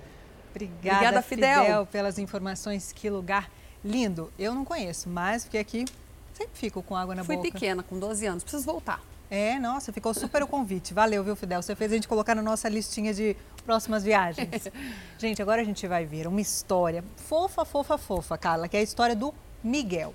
Ele tem nove anos e o maior sonho dele é ser policial militar. Isso mesmo, Thalita. E durante a festa de aniversário, o menino que é do interior de São Paulo recebeu uma surpresa. Os soldados Cleon e Arilando se preparam para mais um dia de trabalho. O primeiro chamado da equipe vem de uma casa em Jundiaí, onde acontece uma festa de aniversário. Mas calma que não tem nada de errado com o aniversário do Miguel. Na verdade, os soldados vão fazer uma surpresa para o menino que é fã da Polícia Militar. E a gente, em nome da Polícia Militar, veio parabenizar você. E o melhor ainda estava por vir. Mal sabia o Miguel que vestir aquela farda era só o início de um dia inesquecível. O nosso mais novo integrante da Polícia Militar do Estado de São Paulo, o Miguel. Está completando hoje nove anos, Miguel? É. Que legal. Vamos dar uma volta de viatura então? Vamos. Vamos fazer um treino do que vai ser a sua vida no futuro? Sim. Vamos lá então? Vamos. O brilho nos olhos e o sorriso radiante revelam a felicidade do Miguel. Faltam até palavras, não é mesmo? E aí, Miguel, tudo bem? Tudo. Como você está se sentindo aí, um policial? Eu tô me sentindo Ai, ai. Eu tô me sentindo muito feliz. Muito feliz? Sim, só pode ser um sonho. Eu não acredito que é verdade. Depois do patrulhamento, mais surpresas. Desse jeito, o Miguel não se aguenta de tanta alegria. Eu quero convidar você, no dia que você estiver tranquilo, para você ir lá no batalhão conhecer. Nossa! o convite está feito e as portas estão abertas para o Miguel. O sonho continua e agora, nem parece tão distante assim. O sonho do Miguel, qual que é o seu sonho, Miguel? Conta pra gente. É ser um policial. E hoje, o que, é que você tá achando desse dia de hoje? É o melhor dia da minha vida. Coisa linda, tem tantos policiais bons, né? Tanta Muita, gente. a maioria. Agora, é uma coisa mais. É como critica criança. É... o trabalho deles. O trabalho deles é incrível. Sem eles, como é que a gente faz? Ganham pouco, trabalham muito. Se arriscam todos os dias em nome das nossas vidas, né? A grande esmagadora maioria é, de, de, boas ótimo, pessoas. De né? ótimas tem maus policiais, tem bons, assim como, como tem maus profissão, médicos, é. maus políticos, maus jornalistas. Enfim. Agora, Carla, que bonitinho ele terminando. Foi o dia mais feliz da minha vida. A criança é tão genuína, você vê ele rindo, sorrindo, feliz. Foi ótimo essa surpresa. Esse menino nunca mais vai esquecer esse dia. Tomara nunca que venham outros dias muito mais felizes que esse. Escândalo no mundo da moda. O empresário que lançou nomes como Gisele Bündchen, só ela, só ela. e Naomi Campbell só está sendo acusado de abuso sexual. Três modelos internacionais e também uma jornalista disseram que foram vítimas nos anos 80 e 90. Ele é um dos homens mais poderosos do mundo da moda. Gerald Marie foi diretor da Elite Models por 25 anos. Foi ele quem lançou nomes como a brasileira Gisele Bündchen, a britânica Naomi Campbell, a alemã Claudia Schiffer e a americana Cindy Crawford. Geraldo saiu das páginas das famosas revistas de moda para a capa das reportagens policiais. Ele agora é investigado por supostamente ter abusado de modelos e de uma jornalista. A promotoria de Paris já abriu um inquérito formal sobre o caso. Até o momento, são três acusações de estupro e uma de agressão sexual. Os investigadores acreditam que mais denúncias devem chegar nas próximas horas. Esses supostos ataques teriam acontecido nas décadas de 80 e 90. São crimes que seriam prescritos, se não fosse por um detalhe. Algumas dessas modelos eram menores de idade na época, ou seja, Gerald Marie pode terminar a carreira atrás das grades. Uma das modelos mais importantes da década de 80, Carré Otis, foi a primeira a quebrar o silêncio. Ela disse aos promotores que foram incontáveis abusos durante quase um ano e que nunca mais foi a mesma. Na época, ela tinha 17 anos de idade. As modelos Eba Carlson, da Suécia, e a americana Jill Dodd também prestaram depoimento e confirmaram que foram vítimas várias vezes dos ataques de Gerald. O relato mais explosivo é da jornalista britânica Lisa, a quarta da lista. Ela conta que foi abusada dentro de um hotel de luxo e que há relatos que provariam o ataque. Em 1998, a jornalista se infiltrou em várias agências como modelo fotográfica. Ela estava fazendo um documentário sobre os crimes cometidos por diretores no mundo da moda. Foram seis meses de trabalho. Com uma câmera escondida, a Lisa revelou todos os podres do setor. E a principal denúncia mostrada foi contra Gerald. Em um momento, ele disse que iria seduzir modelos de um dos desfiles onde a média de idade era de 15 anos. As imagens e declarações caíram como uma bomba em todo o mundo. Gerard Marie, então casado com a modelo Linda Evangelista, chegou a ser dispensado da Elite Models, mas semanas depois voltou para a empresa onde ficou até 2010. Ele disse que as imagens foram editadas. A situação de Gerald piorou quando foi divulgado o relato de uma ex-diretora da empresa. Em sigilo, ela alegou que várias modelos Todas elas menores de idade ficavam na casa de Gerald quando iam a Paris. Hoje, aos 70 anos, ele é o presidente de uma outra agência de modas. Procurado, Gerald não foi encontrado. O advogado dele negou veementemente todas as acusações. A investigação ficará a cargo da Brigada de Proteção a Menores, ainda sem prazo para julgamento. Denúncia gravíssima, né? E para você que chega agora ao Fala Brasil edição de sábado, agora são 10 horas e 17 minutos pelo horário de Brasília. Seja muito bem-vindo. Vamos juntos até meio-dia. E a Caixa Econômica Federal libera hoje o saque de até R$ 1.045 do Fundo de Garantia Emergencial para um novo grupo de trabalhadores. Vamos até Brasília conversar ao vivo com a nossa repórter Renata Varandas. Renata, um ótimo dia para você. Quem tem direito a esse dinheiro, Renata? Oi, Thalita, bom dia para você, bom dia a todos. Hoje, o FGTS emergencial está liberado para aqueles que fazem aniversário em junho. Então, quem tem conta ativa do atual emprego ou contas inativas de empregos anteriores pode fazer o saque ou a transferência de até R$ 1.045, como você disse. Agora, Talita, por isso que hoje as agências da Caixa Econômica Federal abriram, abriram às 8 horas da manhã, vão funcionar até meio-dia. 770 agências bancárias em todo o país estão funcionando. Voltamos aos estúdios do Fala Brasil. E Dario Alegria foi um dos grandes jogadores do Palmeiras lá na década de 70, naquele super timão que contava com o Ademir da Guia e que recebeu o apelido de Academia de Futebol. De infância pobre, Dario teve que superar muitos obstáculos para vencer no futebol e na vida, entre eles o racismo. A vida de Dario Alegria lá no começo foi de tristezas uma infância precária no quilombo Buriti do Costa, em Paracatu, interior de Minas Gerais. Dario lembra o tamanho do sacrifício dos pais e do avô, que foi escravo, para sustentar a família. Ele chamava Dario Gouveia Damasceno e ficou na periferia de Paracatu tirando o ouro no órgão para, para o sustento da família. Aos poucos a vida foi melhorando. Primo do ex-ministro do Supremo Tribunal Federal, Joaquim Barbosa, Dario deixou a pequena Paracatu aos 17 anos para seguir carreira no futebol. Depois de se destacar na várzea, Dario foi convocado pela seleção do Distrito Federal.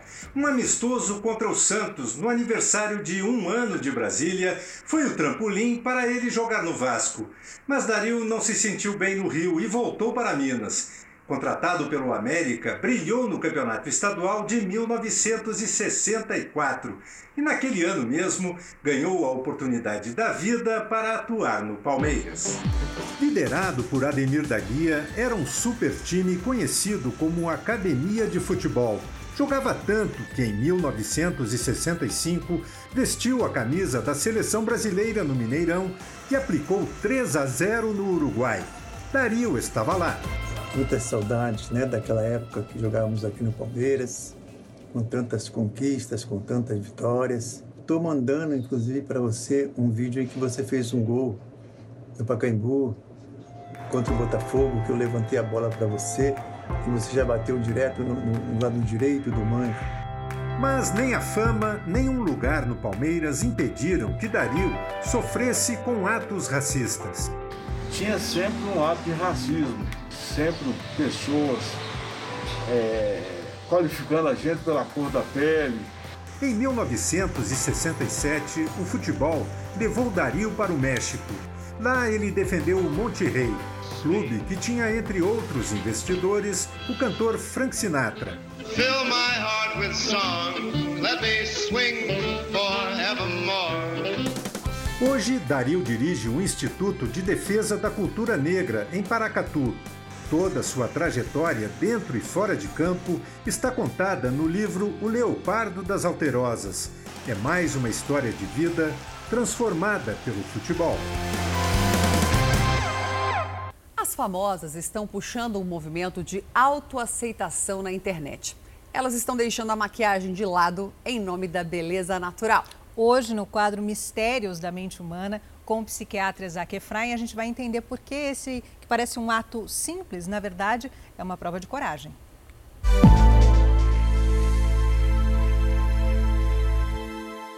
A modelo Mariana Goldfarb postou nas redes sociais uma foto de cara lavada, sem nenhuma maquiagem ou filtro.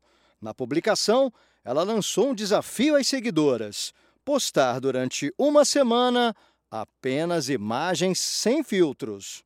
A quantidade de pessoas que está aderindo ao movimento do sem filtro do Instagram, das redes sociais, está sendo tão, tão grande. Eu estou tão contente.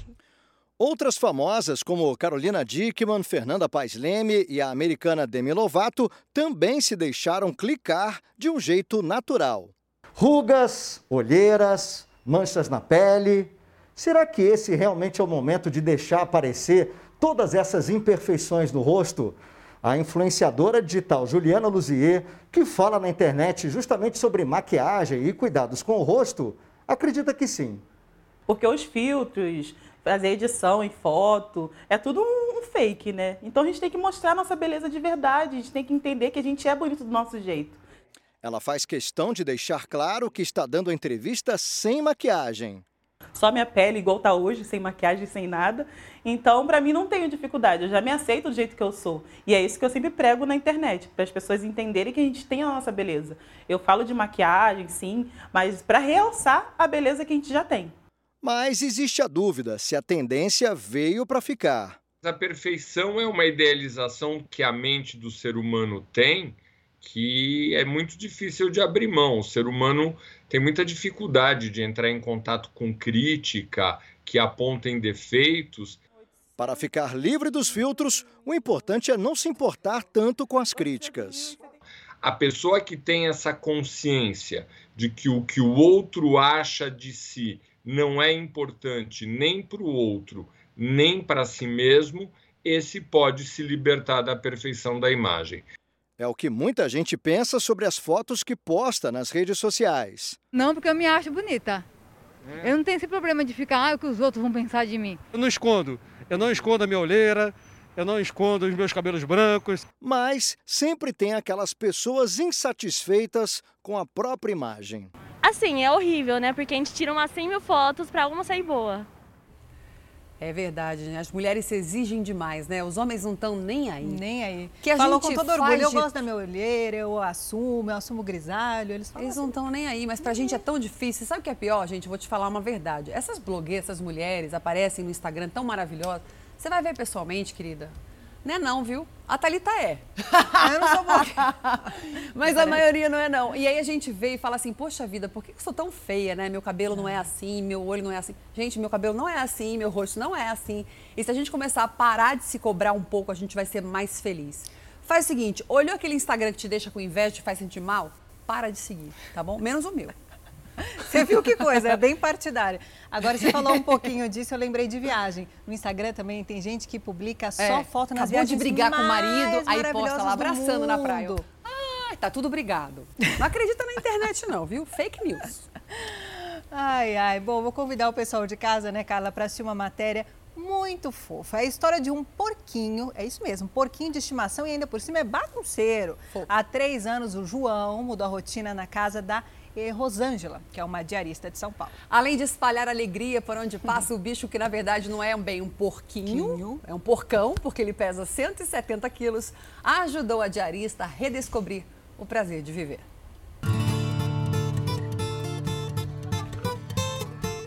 Esse é o João, o melhor amigo da diarista Rosângela. Ele é o meu cachorro, o meu cachorro gigante. Aonde eu vou, ele vai atrás. O porco é pura simpatia e virou protagonista na história dessa mulher lutadora. João ajudou Rosângela a superar uma grave depressão. Na fase mais difícil da minha vida, eu me apeguei a ele.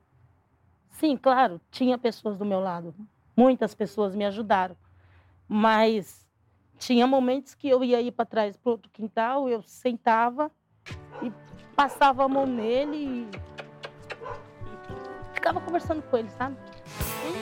Hoje Rosângela está curada e para ela o amigo João é tão especial que só falta falar. Tal qual o porquinho mais famoso da literatura brasileira, o Marquês de Rabicó, criado por Monteiro Lobato no sítio do Pica-Pau Amarelo.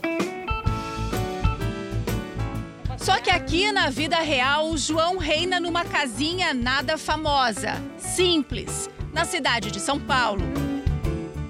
Aqui, além da Rosângela e os dois filhos dela, moram o gato Pacato, a cadelinha Neguinha, o coelho Cenourinha e o peixe Robson e uma turma de galinhas animadas.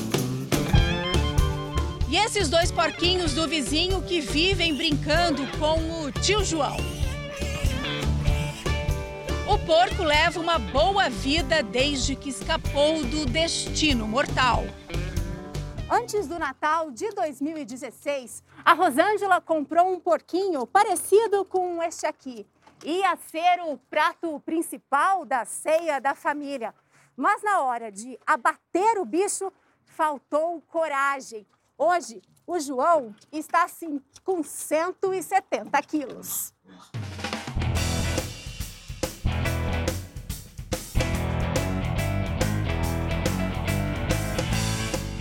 Você comprou o porco porque ia ser o prato principal da ceia da família. Ia. E aí? Ah, ia ser, né? Falou, ia ser, ia ser. Ah. Era meu sonho comer um porquinho assim com aquela maçã na boca naquela pururuca, tudo douradinho. Então o sonho era colocar então a maçã Uma maçãzinha no... na boca, aquelas ah. folhinhas de alface do lado e, né? Tem um Mas... leitãozinho ali. Era um sonho. não que eu não eu, eu tinha comprado ele para isso, né? Mas aí quando ele chegou, eu tive mais coragem. Aí eu fiquei com dó. O porco não só não foi para o forno, como também ganhou o nome de outro grande amigo da Rosângela, o estudante de direito João Expedito dos Santos. E o que, você acha de um porco com seu nome? Ah, Nada contra, né? Ela gosta. É um carinho simbólico, né? Pelo menos fica pra história, né? Fica marcado. Rosângela deu o nome do amigo porque quando era menino, o João era bagunceiro como o porquinho. Eu achei uma homenagem muito linda ter feito isso, dado o nome do João para ele. Como o, o João porco também é bagunceiro, para mim uniu uma coisa na outra. E põe bagunceiro nisso. Várias vezes o porco João roubou o saco de arroz da cozinha, levou para o quintal, abriu e fez o banquete da bicharada. Ganhou o maior moral, principalmente com as galinhas. O João também gosta de assaltar a fruteira da Rosângela. Ela fica brava, corre atrás dele, mas não adianta nada. Pega banana, ele pega maçã, ele pega é, batata doce, ele pega abacate. Tudo que tiver dando sopa perto dele, ele Tchau. leva embora. É muito engraçado. Ele sai correndo com as coisas na boca no meio do quintal e você tem que correr atrás dele para ele tomar dele. E quando ele arranca as roupas do varal? Ele puxa a roupa do varal, deita em cima e rasga, pica tudinho e dorme em cima das roupas. O gorducho dá trabalho, viu? Se ele vê qualquer coisa dando sopa, ele leva embora. Entendeu? Aí você fala, João, eu vou te bater, João. Sabe o que ele faz? Ele larga o negócio e corre. O João é bem popular no bairro. Ele é a animação aqui da rua, as crianças tudo gostam dele. E todo mundo faz fila para ficar vendo porco aqui no portão. Pode elogiar que o porco adora um confete. Não tem medo nem do açougue. Foi uma vez ele foi no açougue, aí quando chegando lá no açougue, os, os açougueiros tudo com a faca na mão. Entra, entra, entra. Sério? Essa cena eu não esqueço nunca. Fico parado olhando aquela situação assim, eu disse, vambora, mamãe, corre, mamãe. Assim, o porquinho, que hoje é um porcão, sobrevive Natal a Natal. E experimenta sugerir a Rosângela para fazer o João virar pururuca para ver só. O João representa muita coisa para mim. É. Acho que eu não ficaria mais sem ele, não. Não? Chega a dar um aperto. O João é. Acho que foi o meu maior presente.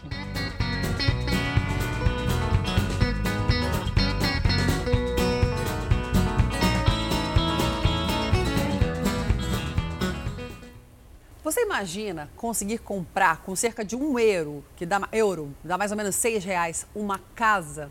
Dá para comprar uma casa na Itália com seis reais. Estou indo para lá amanhã.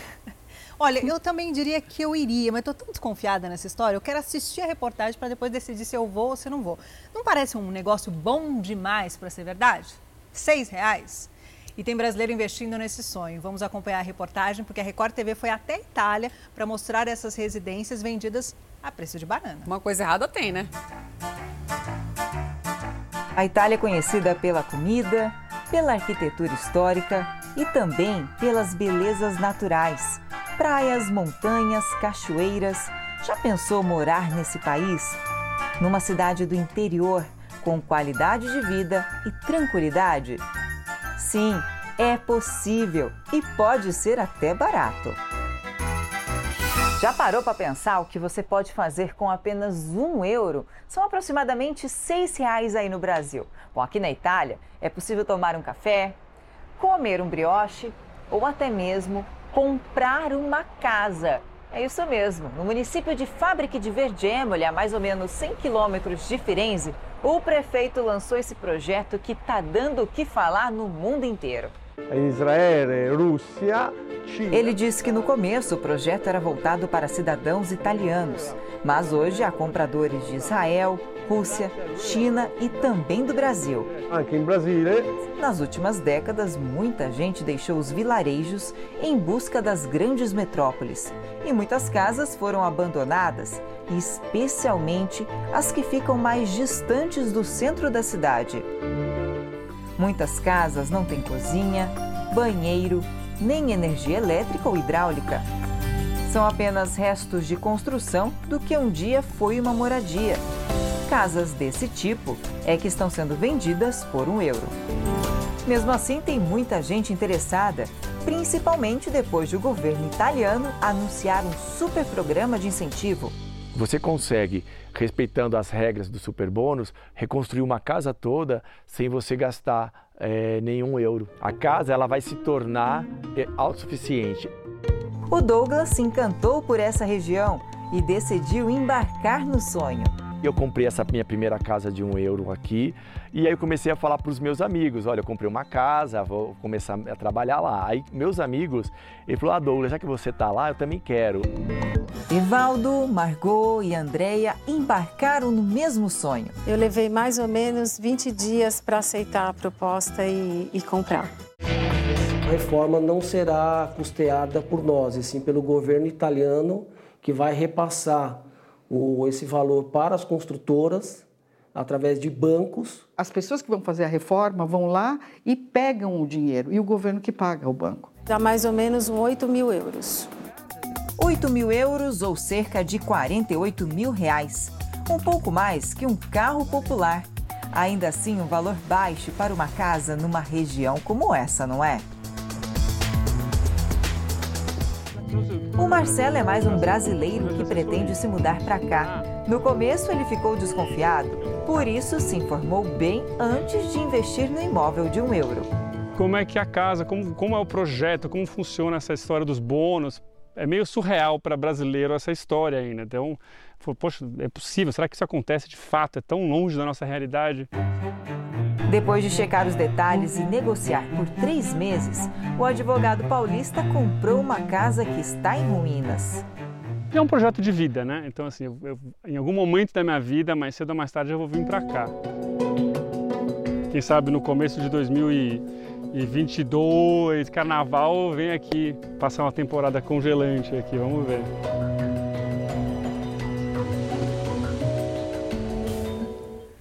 Que lugar lindo, acho que todo mundo vai querer uma casa lá, né? E um dos pratos mais tradicionais da cozinha baiana é o vatapá. Agora, o que, é isso? Eu me assustei. Calma, tô me avisando que tem uma música do Dorival Caymmi que fala... É vatapá o nome da música? Vamos ouvir. Cadê meu? Um susto. Cadê o... Agora nós ouvimos. E você aí de casa? Quer um vatapá? Você gosta de um vatapá? Você sabe o que, que vai no vatapá? Eu, confesso que eu não sei não, mas a gente vai aprender agora juntos essa receita. Thalita, Você gostou, né? Eu, Deus. eu quase fui pro vatapá aqui. Wagner Coelho, meu querido, mostra pra gente, vai ter vatapá no almoço hoje? Eu quero. Semana passada, a gente mostrou um bobó de camarão e eu saí em São Paulo e fui comer um bobó de camarão. Ficou de tanta caçando, né? vontade que eu passei. Hoje eu vou ter que correr atrás do vatapá, Wagner?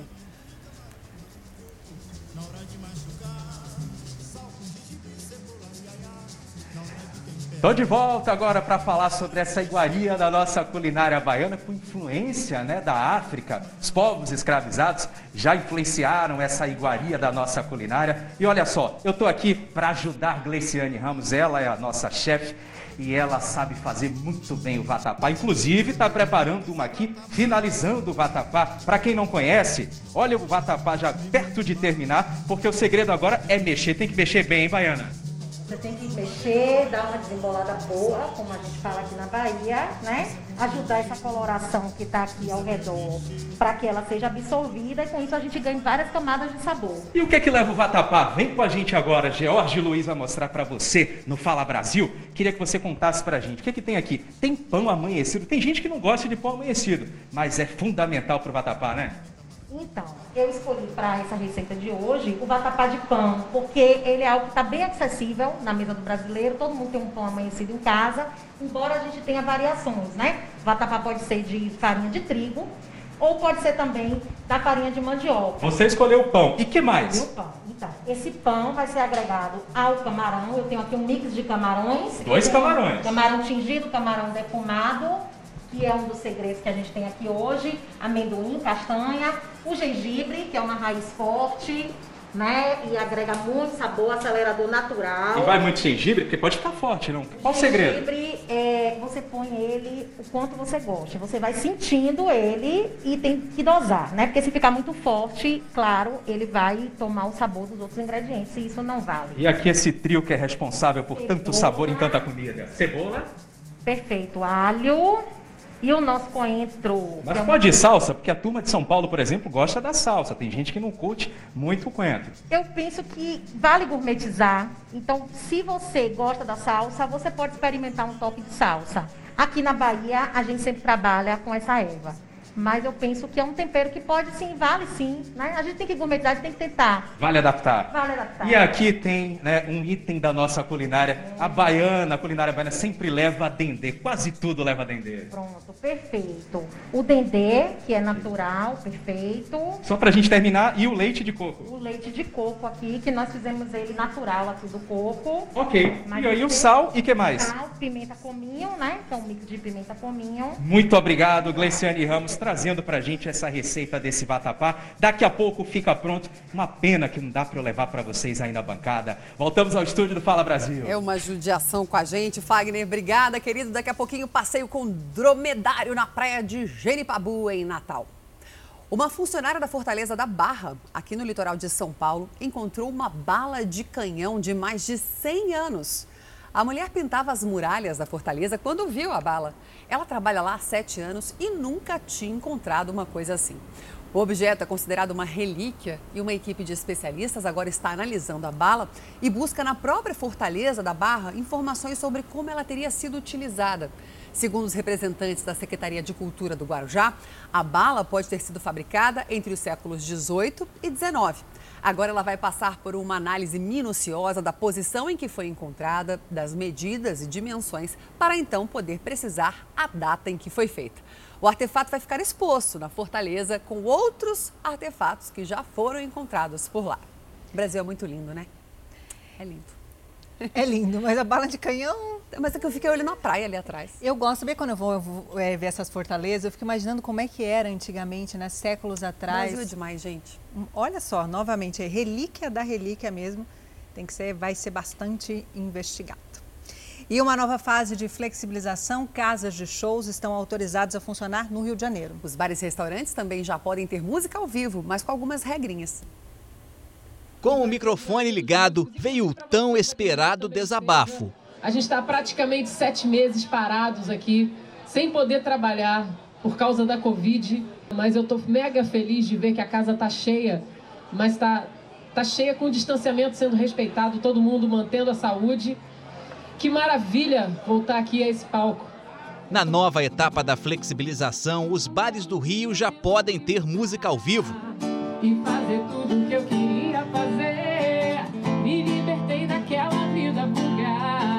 Mas ainda é preciso seguir normas estabelecidas pela prefeitura. Boates e casas de shows, por exemplo, devem vender ingressos pela internet. sempre respeitando o distanciamento social, né, das, distanciamento das mesas, tendo todos os protocolos de, de segurança, verificação de temperatura, álcool gel. Música ao vivo liberada, mas o isolamento e a quarentena continuam. Os shows têm novos hábitos. As pistas de dança estão proibidas e o público só pode acompanhar as apresentações das mesas. Por isso, o jeito é dançar sem sair da cadeira. Paz, leveza de viver. Tudo isso, gente, é curtir muito a vida, curtir para sempre. O importante é isso, é viver. Mas nem todo mundo respeitou o decreto da prefeitura. Na Barra da Tijuca, zona oeste do Rio, os bares voltaram a ficar lotados. Guardas municipais reforçaram o patrulhamento contra as aglomerações. E se os bares precisam seguir normas, os clientes também precisam se conscientizar dos riscos.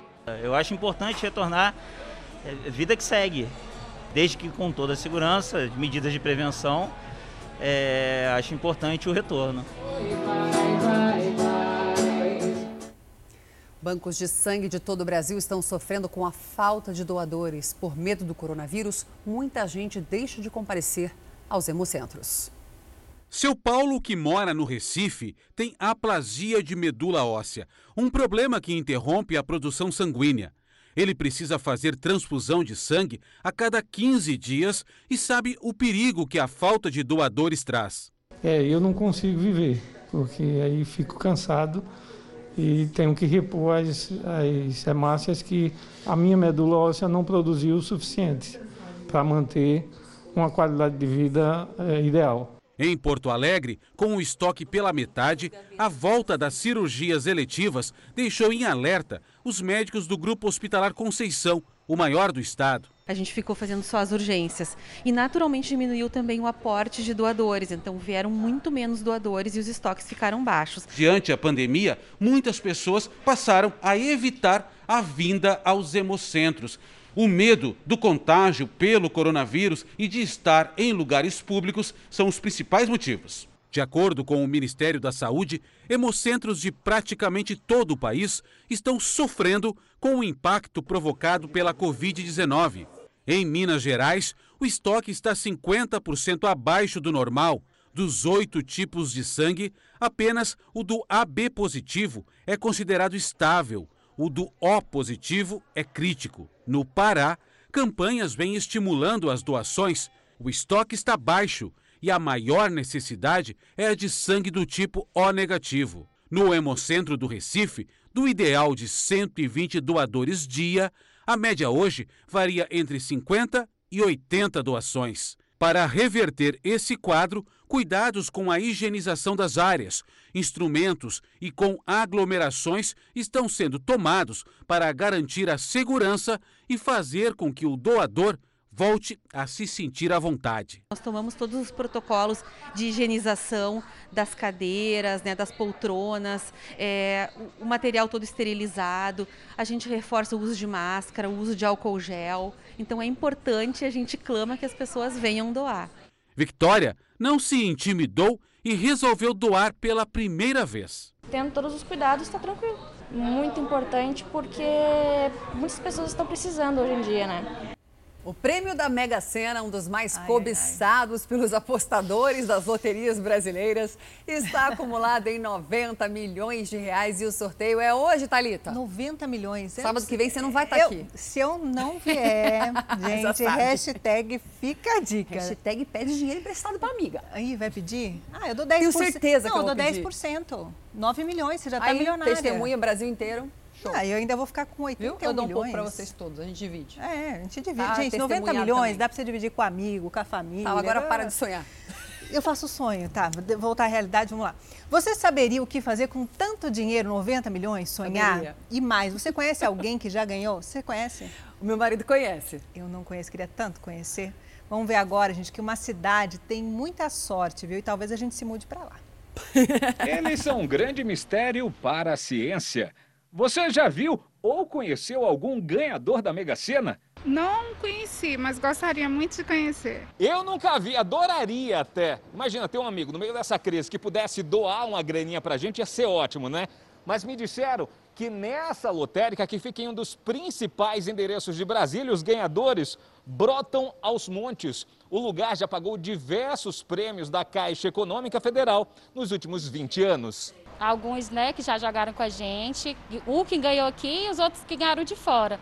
Só que por conta do sigilo da caixa, a gente não pode divulgar quem são, né? E a Dioneide não tá brincando, não. A lotérica é recordista mesmo. Dá só uma olhada. Pagou o prêmio de mais de 11 milhões no dia 1 de agosto para 20 apostadores em um bolão. No concurso 2295 do dia 2 de setembro, pagou mais um bolão na quina da Mega Sena, três quinas independentes, além de 15 quadras. E já no último dia 12, apostadores fizeram a fezinha na Loto Fácil da Independência em mais um bolão e dividiram 56 milhões e 400 mil reais. Sorte, estratégia, persistência. Qual a chance de acertar as seis dezenas da Mega, hein? Fomos atrás de um especialista. A chance real de um apostador na Mega Sena ganhar jogando um cartão com seis números é 0,00002%. Não ajudou muito não, né? Mas se eles realmente existem, se levaram toda essa grana para casa, você também tem uma chance. Mas já pensou o que faria com tanto dinheiro? Tem pessoas que querem comprar carros luxuosos, tem pessoas que querem comprar mansões, casas em lugares paradisíacos. Uh, outros querem comprar barcos, iates, enfim, ideias não faltam. No entanto, do ponto de vista de um planejamento financeiro, a gente tem que pensar em vários outros aspectos para que a gente possa entregar uma tranquilidade para esse uh, indivíduo, de forma com que ele consiga alcançar os seus objetivos, consumir esse patrimônio, gastar, comprar coisas que sempre sonhou, mas de forma segura, uh, pensando também uh, em pessoas ao seu redor, no futuro, 90 milhões dá para ajudar muita gente, né? E olha só, sabe a nossa repórter, a Mara Godeiro, que prometeu aqui ao vivo andar de dromedário lá em Genipabu, em Natal, no Rio Grande do Norte? Será que agora vai? Será que ela cumpriu a promessa? Vamos ver? Olha a Mara aí de laranja dando tchauzinho pra gente. Ela tá com uma proteção ali na cabeça, porque afinal, sol fortíssimo, aquele sol de rachar, como a gente fala, né? Maragodeiro fez o famoso passeio de dromedários ali pelas dunas de Genipabu, que é lindo, lindo, lindo. O parque turístico engloba uma praia, um complexo que é grande, viu, de dunas e uma lagoa, além de uma área de proteção ambiental localizados a um município que fica bem ao lado de Natal, que é a capital do Rio Grande do Norte. São cerca de 20 quilômetros ali do centro da capital. Além desse visual incrível, também se pode fazer passeios de bug pelas dunas. Eu já fui, dromedário, eu confesso, Carla, que eu não tinha, nunca fui. A Mara aí que está mostrando pra gente. Agora, de bug, eu fui em Genipabu, você também, né? Fui. É muito legal. Maravilhoso. É, é maravilhoso. O visual é, é, incrível, aquela adrenalina, eu prefiro o ventinho. Bug. Eu também prefiro Olha, o bug, que eu fico um pouquinho de dó do dromedário. Nossa, o negócio mexe muito esse dromedário. Gente, como o Brasil é incrível, né? Todo sábado você pode viajar aqui com a gente. Olha o passeio Olha de bug. bug. Olha a água. Tem uma emoção. Né? E eles perguntam, né? Com ou sem emoção? Você escolheu como? Adivinha. Com emoção. Muita. Eu escolhi sem emoção. Mentira. Porque eu achei que de repente, ah, de repente podia voar lá do bug. A Thalita é uma lady. Gente, a Thalita é uma lady. Não, eu pedi muita, muita emoção. Hoje em dia eu não sei, né? Eu era criança, ai que lindo o olhinho do dromedário. Agora com o Bruninho você ia pedir emoção média, né? O Bruno vai pedir a emoção super. Não, mas você como mãe Bruno média, é meu filho, né? gente, de 9 anos. O Brasil é maravilhoso. Todo sábado você viaja aqui com a gente desde as sete e meia da manhã por todas as principais capitais do país, conhecendo pontos turísticos, previsão do tempo, comendo vatapá, pão de queijo. É um jornal feito para você com muito carinho. E a gente vai viajar de novo agora para Berzonte. Adoro falar Berzonte. É assim que fala mesmo? Quando fica porque é Belo Horizonte fala junto, né, Mayara Foco? Tô falando errado? Querida, aí na cidade do Horizonte mais bonito do Brasil, qual é a previsão do tempo, por favor? Oi, Carla, bom dia para você, um ótimo dia a todos. Por aqui, o calorão não está dando trégua. A previsão para este sábado é de mais um recorde de calor. Nesse momento, na praça onde a gente está, está fazendo 31 graus, mas a temperatura máxima hoje pode chegar aos 38 graus. Nós estamos na Praça Governador Israel Pinheiro, que fica na região centro-sul da capital mineira. E como eu disse, o calor por aqui não vai dar trégua tão cedo. As temperaturas devem ficar elevadas nos próximos 15 dias. Amanhã o dia começa com os termômetros marcando 18 graus e a máxima prevista é de 31 graus. Os belo-horizontinos só devem ver a chuva na segunda-feira, já que há previsão para pancadas e possíveis trovoadas no período da tarde. Por enquanto, é se manter hidratado e evitar ficar ao ar livre nos horários mais quentes do dia. Voltamos ao estúdio do Fala Brasil. Que imagem bonita que o cinegrafista pôs do sol. Que delícia. Estou, estou com tanta saudade de passear, sabe? Eu mato a vontade aqui no Brasil. Eu não estou com coragem ainda de sair, não, ir para a praia, nada disso. Ainda estou respeitando a quarentena. Obrigada, Mayara, pelas informações, pelo lugar lindo. A gente vai para mais um lugar belíssimo agora. Quer viajar comigo? Vamos para um lugar abafado. Vamos para Manaus? Quem que está lá com a gente hoje? Passa aí para mim, Cassiano, por favor. Como é que ficam as temperaturas em Manaus nesse fim de semana? Quem que está com a gente? É o José Augusto, nome de cantor famoso da minha época, né? O pessoal hoje em dia nem sabe mais quem é. Querido, bom dia. Vai ter chuva aí? Hoje vocês não estão num lugar bonito. Poxa, no último sábado eu tava com a beira d'água ali, botou, mergulhou o pé na água. Hoje você tá onde? Bom dia, Carla. Bom dia a todos. A gente fala ao vivo aqui da Ponte sobre o Rio Negro, um local fresquinho, sempre ventilado aqui da nossa cidade. Exatamente por isso que a gente escolheu fazer o link ao vivo com o Fala Brasil direto daqui, porque o dia está muito abafado. Amanheceu nublado aqui em Manaus. A mínima registrada para hoje, para os próximos dias, é de 24 graus, máxima de 32 graus. Aqui na Ponte Rio Negro, que tem 3,5 km de extensão, Muitas pessoas aproveitam para praticar atividades físicas, afinal de contas, né? Para aguentar o calor aqui da cidade, tem que ter um pouquinho de vento. Já fiz esse percurso, é 3,5 para voltar, 3,5, né? São 7 quilômetros no total, não é muito fácil não.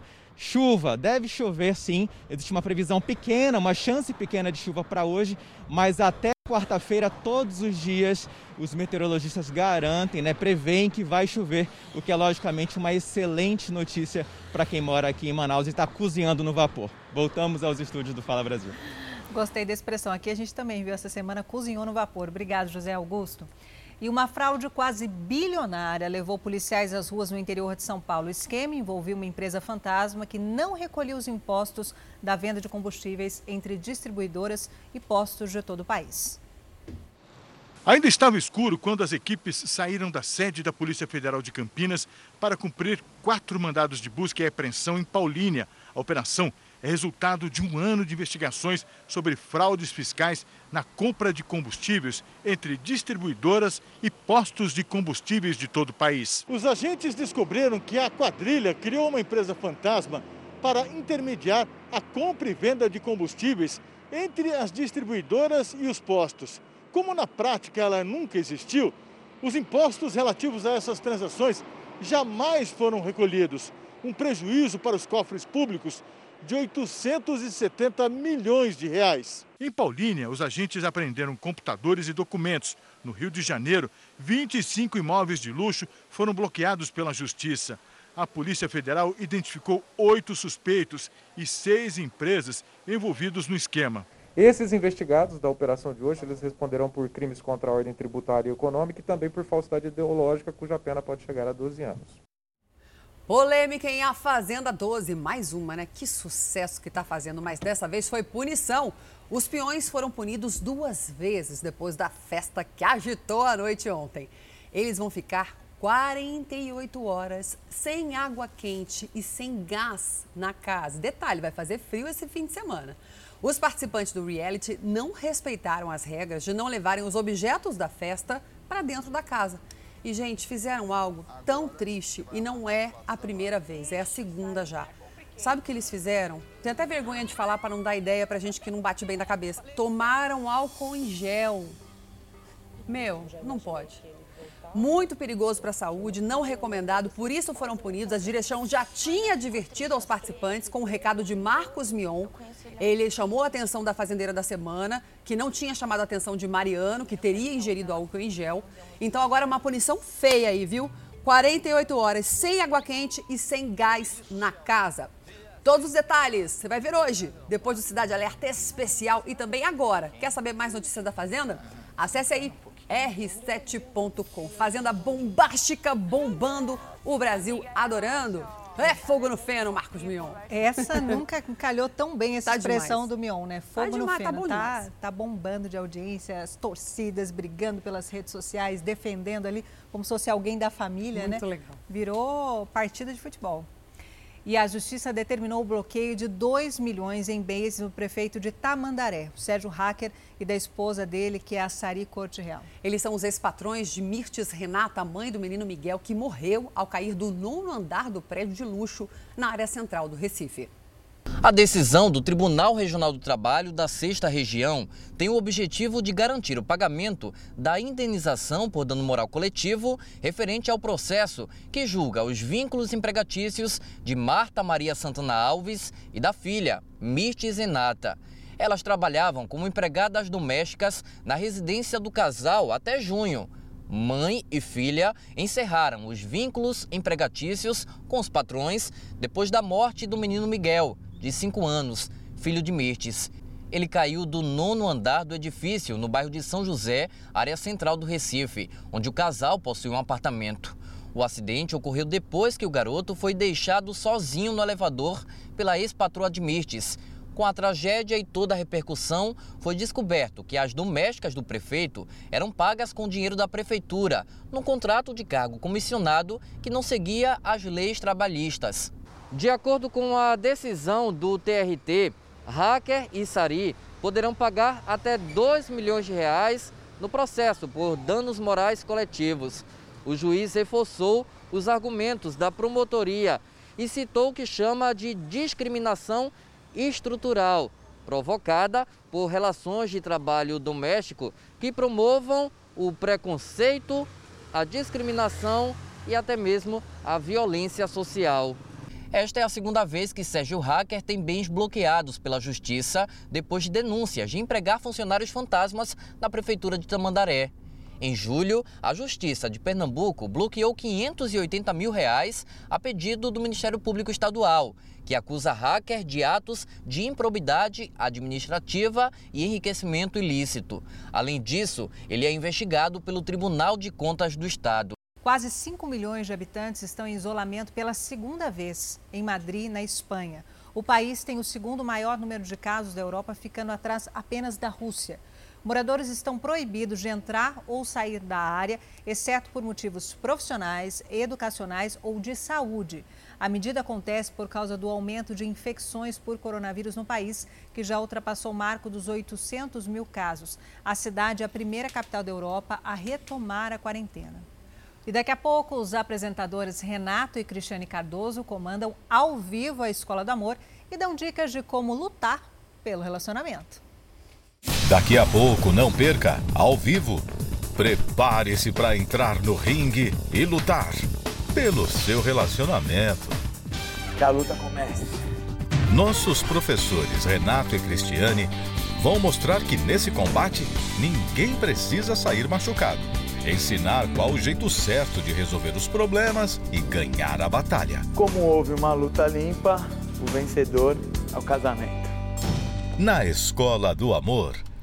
E uma fuga da polícia terminou em acidente em Belo Horizonte. O jovem que dirigiu o carro não tinha carteira de habilitação e não parou na Blitz. Além disso, o veículo estava sem licenciamento desde 2011. No carro batido no poste estavam dois rapazes. O motorista, de 18 anos, fugiu assim que passou pela blitz da Polícia Militar. Foram dois quilômetros fugindo, até que na curva, perto da estação São Gabriel, o jovem perdeu o controle da direção bateu nesta picape e atingiu o poste. Em seguida, os indivíduos é, evadiram a pé, tentaram evadir a pé, porém foi alcançado pelos PMs. O motorista e o passageiro, que era menor de idade, tiveram ferimentos leves. Eles foram levados para uma unidade de saúde. O rapaz que dirigiu o carro contou por que fugiu da fiscalização. O condutor do veículo relatou que é, não possuía carteira de habilitação. Na caminhonete estavam duas amigas. A motorista disse que passava pela pista do meio quando percebeu pelo retrovisor que um outro carro vinha em alta velocidade. Ela tentou desviar, mas a batida foi inevitável. O carro acabou atingindo a traseira da picape, que rodou na pista e veio parar sobre o canteiro. As mulheres não ficaram feridas, mas levaram um susto daqueles. Os veículos foram rebocados. O motorista que tentou escapar da blitz foi preso e levado para o Detran. Eles devem responder o crime de direção perigosa, né?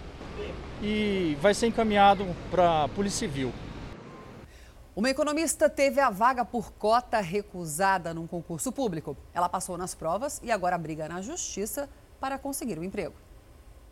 Ela se considera negra. Rebeca Silva Melo, de 28 anos, diz que é neta de quilombolas e não entende porque não foi aprovada no concurso do Ministério Público em 2018 pela política de cotas para negros. Foi um susto muito grande, porque eu sempre me considerei negra, a sociedade sempre me considerou negra, eu já sofri preconceito. O impasse, então, foi levado à justiça. Rebeca ganhou a ação em primeira instância, mas o Sebrasp, banca organizadora do concurso, recorreu. Agora, os desembargadores do Tribunal de Justiça do Distrito Federal confirmaram que ela deve ser readmitida pelo concurso. O desembargador responsável pela decisão diz que os critérios de avaliação da banca não foram apropriados. De acordo com o magistrado, o Sebrasp entendeu que Rebeca não sofre discriminação racial por ser bonita, uma vez que ela não possui características atribuídas aos negros, como cabelo crespo, nariz e lábios acentuados além da cor da pele negra evidenciada. Para o desembargador, esse tipo de entendimento não pode ser levado em consideração em um concurso público que tem política de cotas. Rebeca diz ainda que em 2017 também foi reprovada em um concurso para diplomata no Palácio do Itamaraty, pelo mesmo motivo. O pai de Rebeca, que também é advogado dela, acredita que a filha esteja sendo vítima de preconceito pela administração pública e de jogo de interesses pessoais dos integrantes das bancas. Há esse direcionamento da coisa, ou seja, duas pessoas que tiraram nota pior, que foram pior classificadas no concurso, ninguém questionou, ninguém entrou com ação civil pública. A banca organizadora do concurso do Ministério Público disse que estranhou a justiça associar o padrão de beleza a características físicas da pessoa e que a análise para o sistema de cotas é feita por pessoas com experiência em políticas públicas e enfrentamento ao racismo. O Conselho Nacional de Justiça disse que não pode comentar o caso. Um incêndio fez, de grandes proporções fez com que o Parque Nacional da Chapada dos Veadeiros, em Goiás, fosse fechado para visitação pelo menos até amanhã. Infelizmente, o, o fogo destruiu parte da vegetação e já está perto do povoado. Cerca de 30 bombeiros militares e quase 50 brigadistas civis tentam conter as chamas e preservar essa que é uma das regiões naturais mais bonitas do país. A fumaça encobre grandes áreas da reserva. O Parque Nacional tem uma área equivalente a 240 mil campos de futebol. A região em chamas está muito perto da área de visitação pública. Por isso, a administração decidiu fechar o acesso aos turistas, pelo menos até domingo. Os militares estão combatendo o fogo de forma direta, ou seja, estão no terreno, né, de combate, no combate direto às chamas. É, esses 31 militares são especialistas em incêndio florestal e foram acionados para tentar conter as chamas nessa área limítrofe ao parque. Quase 50 brigadistas civis combatem as chamas dentro da reserva. Mesmo assim, o fogo estaria perto dos povoados de Capela e Cavalcante, no nordeste do estado, onde fica a Chapada dos Veadeiros. Duas pontes de madeira estariam destruídas não há informações de vítimas ou desabrigados, a não ser, claro, os animais que correm do fogo. O Parque Nacional foi criado em 1961 e é um dos maiores patrimônios ambientais do planeta. Além de proteger uma grande área de mata e bichos do cerrado, a Chapada é um lugar privilegiado por cânions, rios, dezenas de cachoeiras e de outros exageros da natureza como o Vale da Lua. E chegou o último fim de semana de uma das principais feiras lá do sul do Brasil, que é a Expo Inter. E a nossa repórter, a Mel Albuquerque. Mel, cadê você? Um ótimo dia para você. Estávamos com saudade de você, Mel, você que sempre participa aqui do Fala Brasil, edição de sábado. Mel, essa edição foi diferente, claro, por conta da pandemia. As vendas de produtos artesanais estão sendo, sendo feitas em esquema drive-thru, é isso? Oi meninas, muito bom dia. Também estava com saudade, viu? Bom dia para vocês e para quem está com a gente no Fala Brasil. Pois então, essa edição da Expo Inter é diferente de tudo que já se viu nesses 43 anos. É tudo digital e também nesse sistema drive-thru que está funcionando muito bem, inclusive, viu? A Expo Inter movimenta uma renda muito alta, é um volume de negócios muito grande. Ano passado chegou a quase 3 bilhões de reais. E aí, claro, esse ano com a pandemia, o pessoal teve que se adaptar, porque a agricultura é a base forte da economia aqui do Rio Grande do Sul, então teve que ter essa adaptação. E vou dizer um negócio para vocês, aqui ó, já estavam me esperando, olha só que chique. Já estavam me aguardando aqui, entendeu? Eu já tô com o negócio com o meu nome tudo prontinho. Aqui tem banca do mel, tem tudo aqui. Finalmente eu chego num ao vivo do Fala Brasil para mostrar comida boa, coisa que a gente gosta, né? Como é que estão as vendas aí nesse esquema drive-thru? Olha, por enquanto ainda o movimento está calmo, mas a expectativa é que melhore. E amanhã mais ainda. Oh, beleza, amanhã é o último dia. Eu tô vendo tanta coisa deliciosa aqui. Deixa eu chegar. Ai, meu Deus. Tem bolachinha aqui pra gente? Claro que sim. Olha a quantidade de coisa. Eu sei que as gurias lá no estúdio, a Thalita e a Carla, adoram uma comidinha boa. Olha aqui, salgadinho de tudo quanto é tipo, é bolacha é pãozinho. O que, que mais tem aqui? Até minha. Bolacha o quê? Bolacha da vovó, biscoitos de cachaça, que é uma especialidade nossa. A rosca de gema, que é essa rosca bonita aqui, ó. Oh, delícia. É só coisa boa. E eu vou dizer um negócio para vocês, eu já até vou me despedir, porque eu vou ficar por aqui, me chamaram a atenção, me disseram que vão me dar aqui provinha de tudo, então fico por aqui acompanhando esse esquema novo da Expo Inter, tudo no drive-thru. Bom final de semana para vocês. Obrigada, Mel. Aproveita aí Todos os detalhes do casamento de Gretchen você vê amanhã, na Hora do Faro. Rodrigo, a gente se vê lá no casamento, tá? Beijo. Amanhã, 3 e 15 da tarde. Que comece a festa. Todos os detalhes do casamento da Gretchen. Hora do Faro. Detalhe que é o 18º casamento, ela é especialista. Ela, e ela disse uma frase que é melhor se casar 20 vezes do que ficar casada 20 anos infeliz. Eu discordo um pouco. Acho que dá para lutar pelo casamento. A gente vai descobrir tudo do casamento dela no Rodrigo Faro. E um ano depois da morte de dois trabalhadores, as famílias ainda buscam por justiça. Os dois eram colegas de trabalho e ficaram no meio de uma perseguição policial no Rio de Janeiro. Verdade, Thalita, os parentes dizem que ainda não receberam nenhum tipo de apoio do governo do estado. Diego de Souza Ferreira, de 31 anos, e Leomir Ribeiro de Souza, de 29, eram amigos e trabalhavam juntos em uma empresa de instalação de ar-condicionado em Itaboraí, na região metropolitana do Rio. No dia 21 de agosto do ano passado, os dois amigos saíram para fazer uma instalação na região. A caminho da casa do cliente, eles foram surpreendidos por uma perseguição policial. Segundo testemunhas, o carro dos criminosos que tentava fugir da polícia bateu contra o carro que Leomir e Diego estavam. Na sequência, começou uma intensa troca de tiros. Os dois rapazes correram para tentar se proteger, mas acabaram sendo baleados.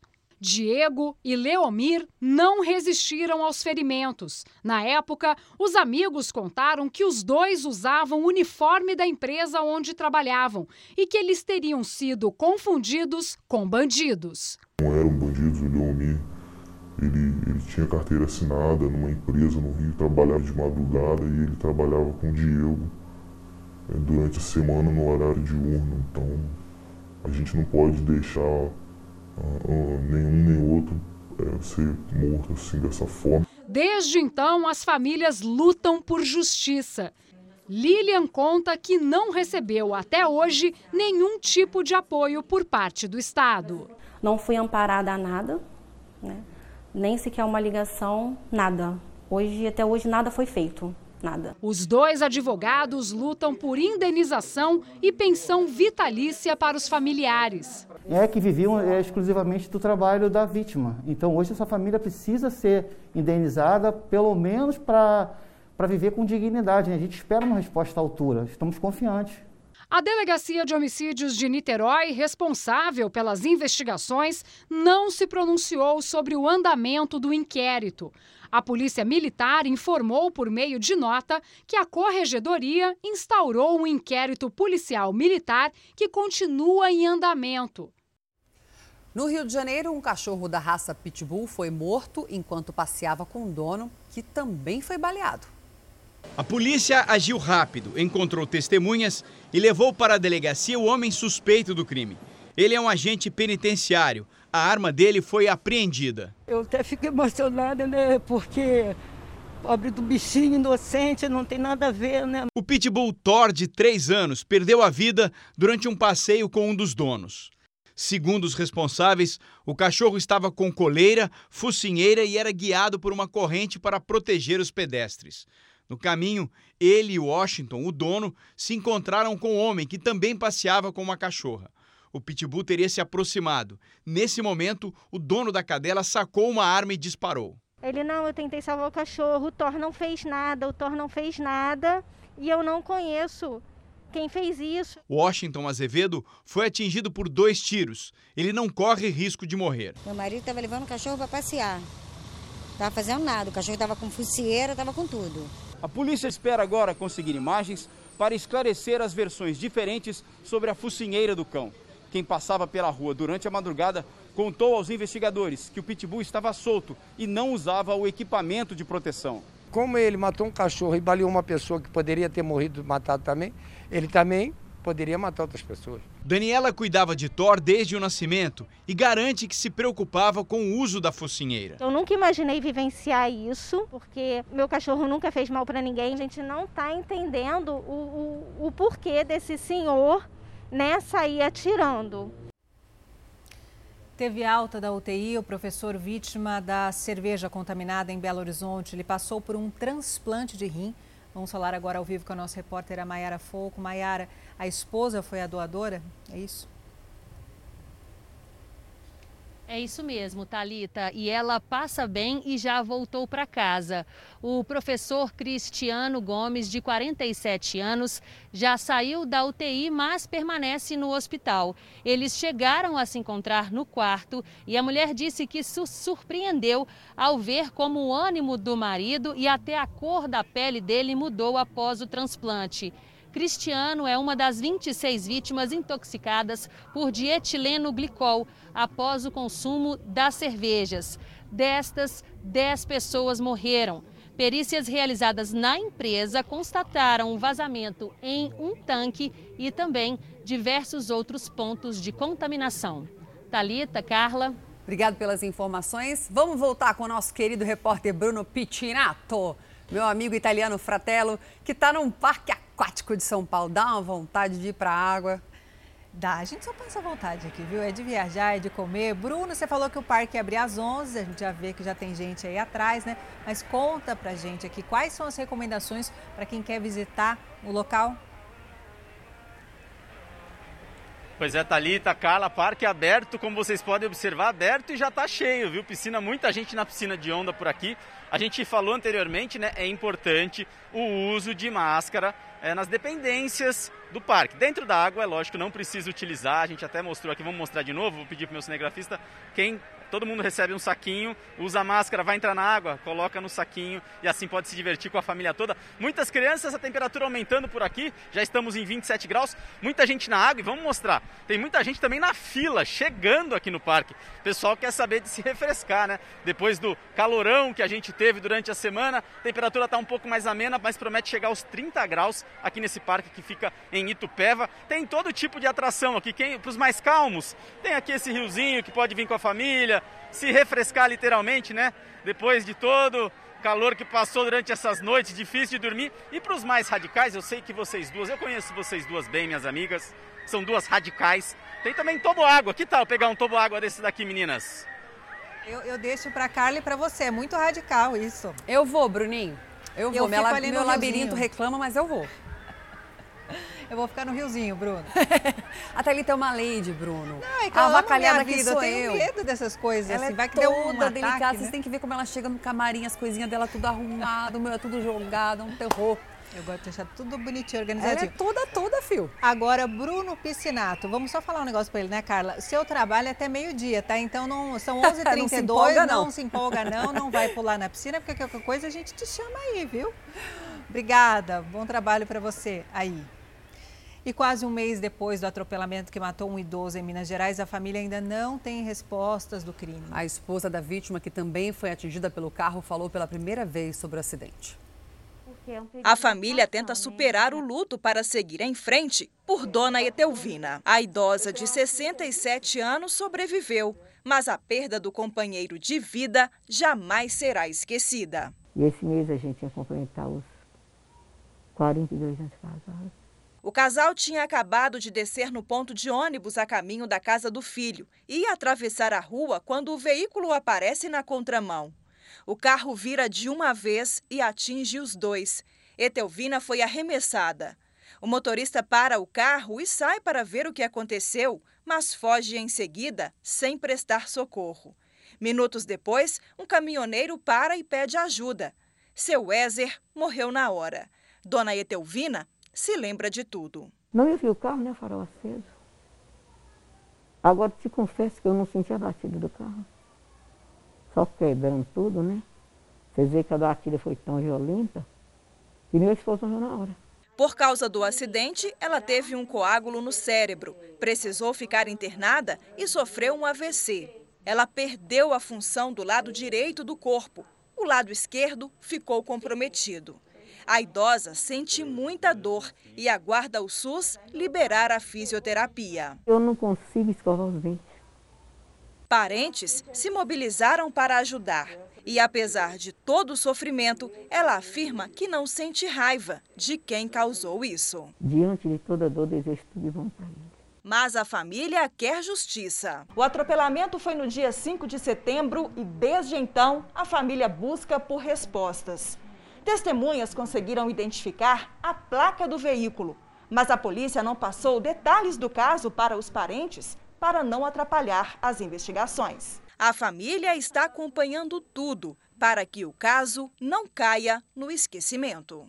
E muita gente passou a fazer atividade física dentro de casa, seguindo treinos sugeridos pela internet. Mas será que eles realmente dão resultado ou pode até causar lesões? Quem conta pra gente é a repórter Mariana Bispo.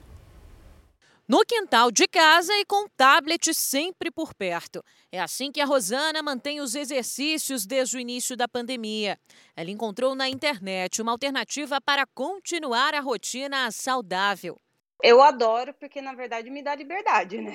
Eu tenho um horário para fazer, eu vou lá e eu faço independente do lugar que eu tô. E a procura por aplicativos como esse cresceu nos últimos meses. Esta empresa, por exemplo, já tem mais de 48 milhões de usuários espalhados por 160 países. O que acontece na maioria é que né, as pessoas querem as coisas rápidas, as coisas que venham com resultados efetivos perca peso em, em, poucos dias. A Elizabeth também recorreu aos treinamentos por aplicativo. Foram quatro meses de aulas em casa, sem a ajuda de nenhum profissional.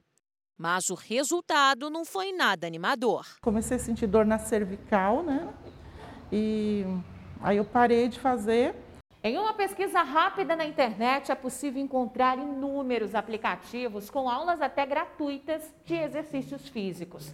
Anúncios que são atraentes e prometem resultados em pouco tempo. Mas, para alguns especialistas, essa facilidade pode trazer prejuízos, já que muitas pessoas não sabem como executar corretamente os movimentos pessoas não estão acostumadas a fazer atividade física e a ter essa consciência postural. Então, quando elas acabam pegando uma lista de exercícios, elas executam, elas se preocupam em fazer aquilo, mas o como eu vou fazer aquilo, às vezes elas não têm conhecimento. Então, pode ser sim, e acaba chegando aqui é, para o nosso trabalho, pessoas que tiveram algum tipo de dor, uma lesãozinha, uma microlesão, este ortopedista ressalta a importância de sempre ter um acompanhamento profissional, mesmo que online. O grande benefício é, do, do, online é ter o técnico do outro lado da tela te orientando e vendo a, a prática de exercício e os gestos de movimento que está sendo executado. De que forma que aquilo está sendo executado, como ela está sendo executada, até a face do atleta ou da pessoa que está fazendo exercício você pode perceber se aquilo está sendo exagerado, não exagerado. A Elizabeth resolveu abandonar os aplicativos e se matricular nas aulas de Pilates, uma forma de aprender a respeitar os limites do corpo. Está fazendo sozinho, você não está vendo se sua postura está correta ou não. E o profissional está sempre do lado, orientando né? a questão da postura para fazer corretamente, para não não ter problema posterior, né? Vai muito além de só abrir um aplicativo e fazer um exercício, sabe? E isso eu acho que nós temos que tomar cuidado. As altas temperaturas aquecem também as vendas de ventiladores e aparelhos de ar-condicionado. Importantíssimo. E quem quer se livrar do calorão sem se assustar com a conta de luz, deve seguir algumas orientações que podem significar economia no fim do mês. Com o calor que tem feito nos últimos dias, não tem como. O jeito é ligar o ar-condicionado.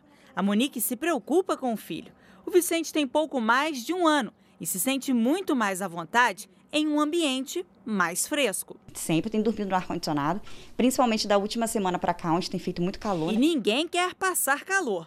No comércio de Campos, cresceu a procura por ventiladores e aparelhos de ar-condicionado. Nesta loja, as vendas destes produtos aumentaram 30%. Esse aumento da temperatura, a tendência de, das vendas de ar-condicionado e ventiladores é bastante. A procura está intensa aqui na loja. Mas o consumidor não quer só conforto, ele também gosta de economizar. Por isso, algumas dicas são importantes. Na hora de comprar o aparelho, você deve identificar se ele tem este selo Procel. Os de classe A são os campeões em economia. Segundo a distribuidora de energia elétrica, nesta época do ano é muito comum aumentar o consumo residencial. Só para se ter uma ideia, nos meses de outubro, novembro e dezembro do ano passado, este aumento foi de quase 9%. Então, nessa época, pessoal, muita atenção ao uso da energia, vamos usar de forma moderada. É, atenção aos seus hábitos, são hábitos simples que nós podemos implementar e acompanhar que vão reduzir aí o nosso consumo e, consequentemente, evitar um problema na hora de pagar a conta. Né? Depois de doar dois cachorros, um estudante descobriu que eles foram vítimas de maus tratos. O suspeito é um homem que adotou os animais. Se forem comprovadas as agressões, ele pode pegar até cinco anos de prisão, já que a lei ficou mais rigorosa recentemente. Chico e Tamara foram adotados pela Bárbara em agosto. Pouco mais de um mês depois, ela precisou abrir mão deles por causa dos sérios problemas de saúde da mãe. Treze dias depois de entregar os cães para a mesma pessoa, a estudante recebeu uma notícia triste. Os dois estavam sofrendo maus tratos. Me sinto muito culpada do que aconteceu com eles, mesmo eu sendo já doadora de animais e, e ter conseguido fazer boas doações, né, boas adoções arrumar boas casas, bons lares, porque logo com os meus isso foi acontecer. Chico perdeu os dentes e enfrenta problemas de saúde por causa das agressões. Ele está com insuficiência renal, a gente não sabe se é algo temporário ou para sempre por conta das pancadas. Ele tem um caroço no estômago, que é um hematoma inflamado que cresceu por dentro, então a extração disso é muito dolorosa. A veterinária vem atender em casa. Nesta mensagem, Bárbara combina com um homem suspeito das agressões a devolução dos dois cachorros. Agora, ela está se desdobrando para cuidar dos animais. A punição para quem maltrata animais está mais severa. De acordo com a nova lei, o tempo de prisão para quem pratica crimes contra cães e gatos, que era de três meses a um ano de detenção, passa para dois a cinco anos de prisão. Além disso, o infrator pode ter que pagar multa e ser proibido de ter a guarda do animal. Bárbara está feliz com a alteração na lei e não quer que o que aconteceu com Chico e Tamara fique impune. Que a pessoa vai para a cadeia, né, pagar pelos crimes com seres que não têm defesa nenhuma, é uma vitória, é uma justiça que começa a ser feita para que isso não aconteça mais uma missão ambiciosa. Um navio quebra-gelo partiu da Rússia para encontrar novas rotas de navegação. O objetivo é diminuir a distância entre a Europa e a Ásia. Isso mesmo. Veja agora na reportagem da correspondente Ana Paula Gomes. Olhando do alto, é possível ter a dimensão do tamanho do navio: 173 metros de comprimento, o maior e mais poderoso quebra-gelo do mundo. O Arctica tem capacidade para 53 tripulantes e pode destruir camadas de gelo de até 3 metros de espessura. O navio russo seguiu para uma missão de duas semanas no Ártico para a exploração comercial da região. O oceano de águas geladas é um lugar com uma riqueza de recursos que desperta o interesse das grandes potências. Com o aumento da temperatura da Terra, o gigante russo espera encontrar uma rota para encurtar a distância entre a Europa e a Ásia. Seria uma alternativa para o Canal de Suez, uma via construída entre os mares Mediterrâneo e Vermelho que permite que navios viajem entre os dois continentes. Uma missão ambiciosa e grandiosa, assim como o tamanho do Arctica. O mar agitado causou destruição no Rio de Janeiro. Por causa da ressaca, a Defesa Civil precisou interditar algumas casas. A ressaca do mar deixou um rastro de destruição ao longo da praia de Figueira, em Arraial do Cabo. As ondas invadiram parte da rua, destruindo muros. Pelo menos 10 casas foram interditadas pela Defesa Civil. Os episódios de ressaca têm acontecido com mais frequência entre os meses de abril e setembro.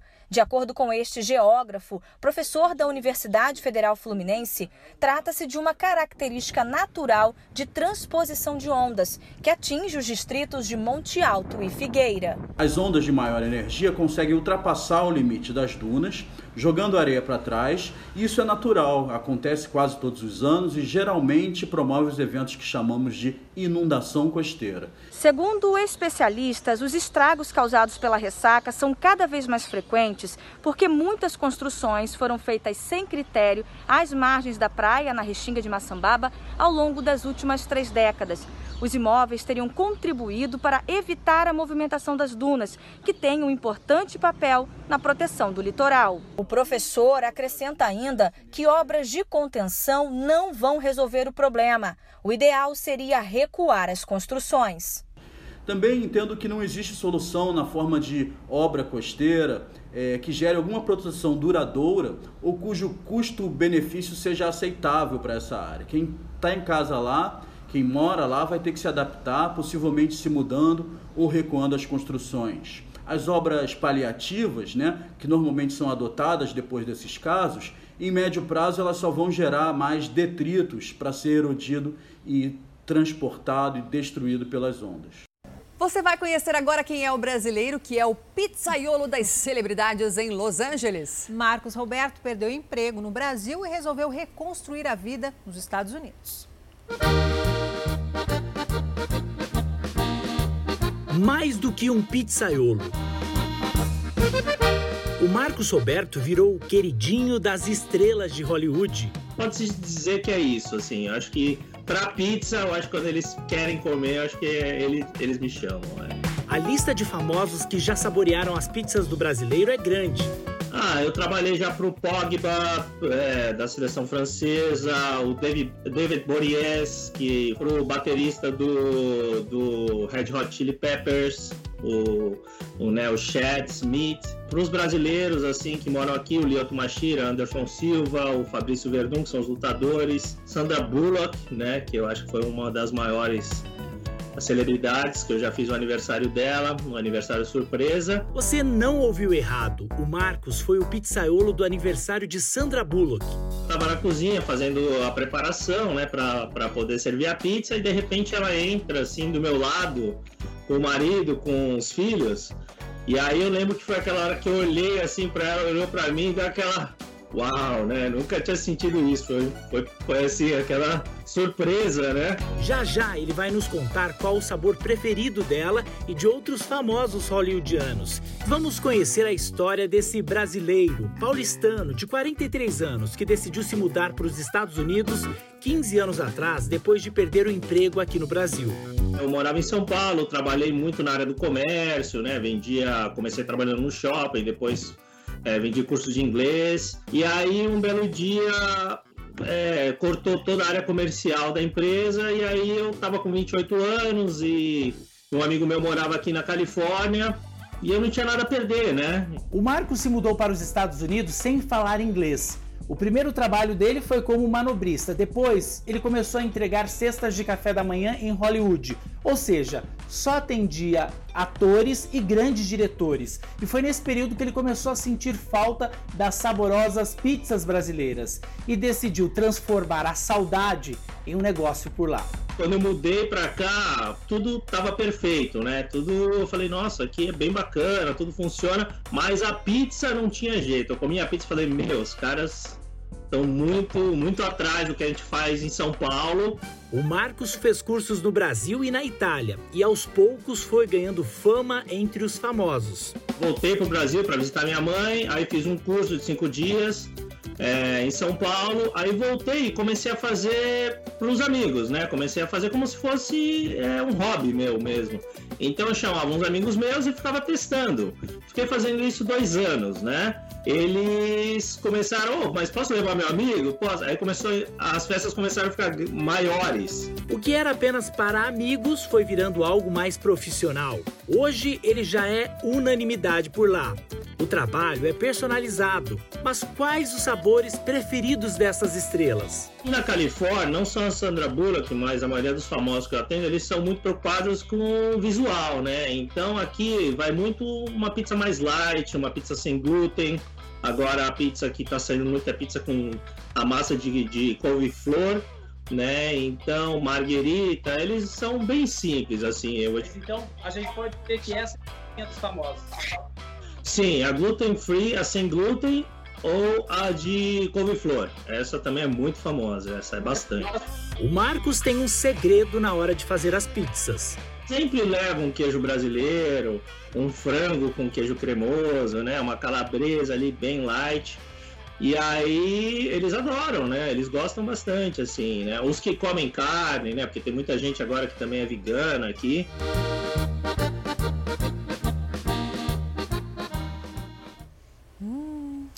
E amanhã estreia aqui na Record TV o Canta Comigo Tim. Agora é a vez de crianças e adolescentes soltarem a voz para os 100 jurados. A versão do reality show musical com participantes entre 9 e 16 anos é inédita e vai ao ar na hora do faro. O cenário você já conhece.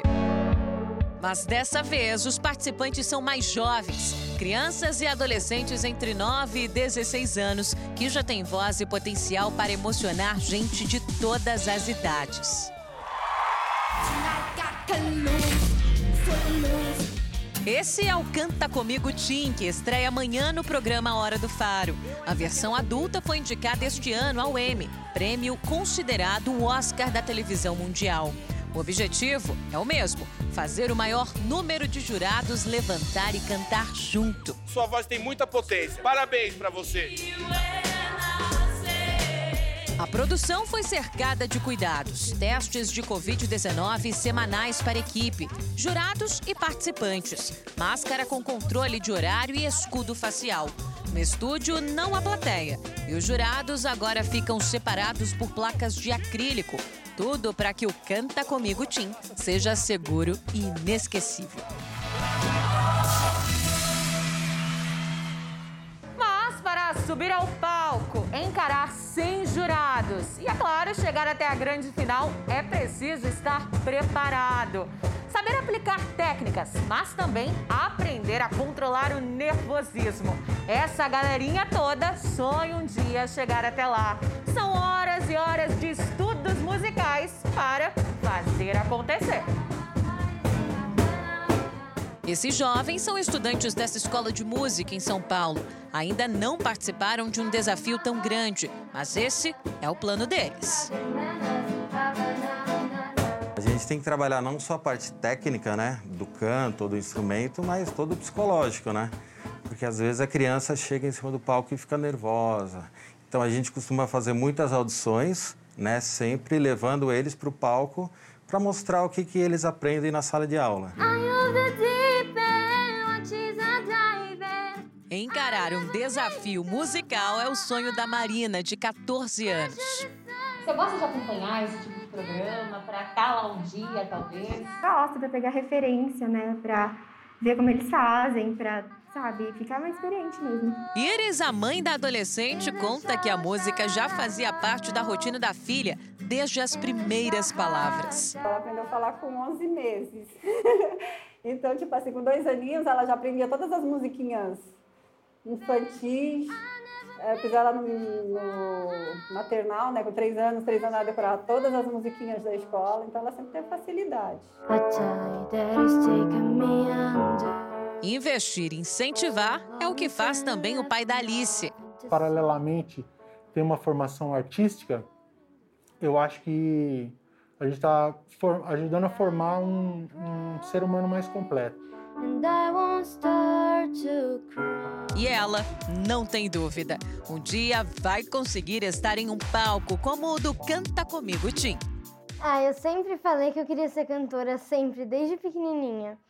Então, eu quero continuar a seguir meu sonho. I won't cry and I won't start to crumble. Um beijo para você, obrigado pela companhia. Até sábado que vem, se Deus quiser. Muito obrigada pela sua companhia, viu? Mais notícias ao vivo no Balanço Geral. Você fica agora com o The Love School. Um ótimo dia e até sábado que vem.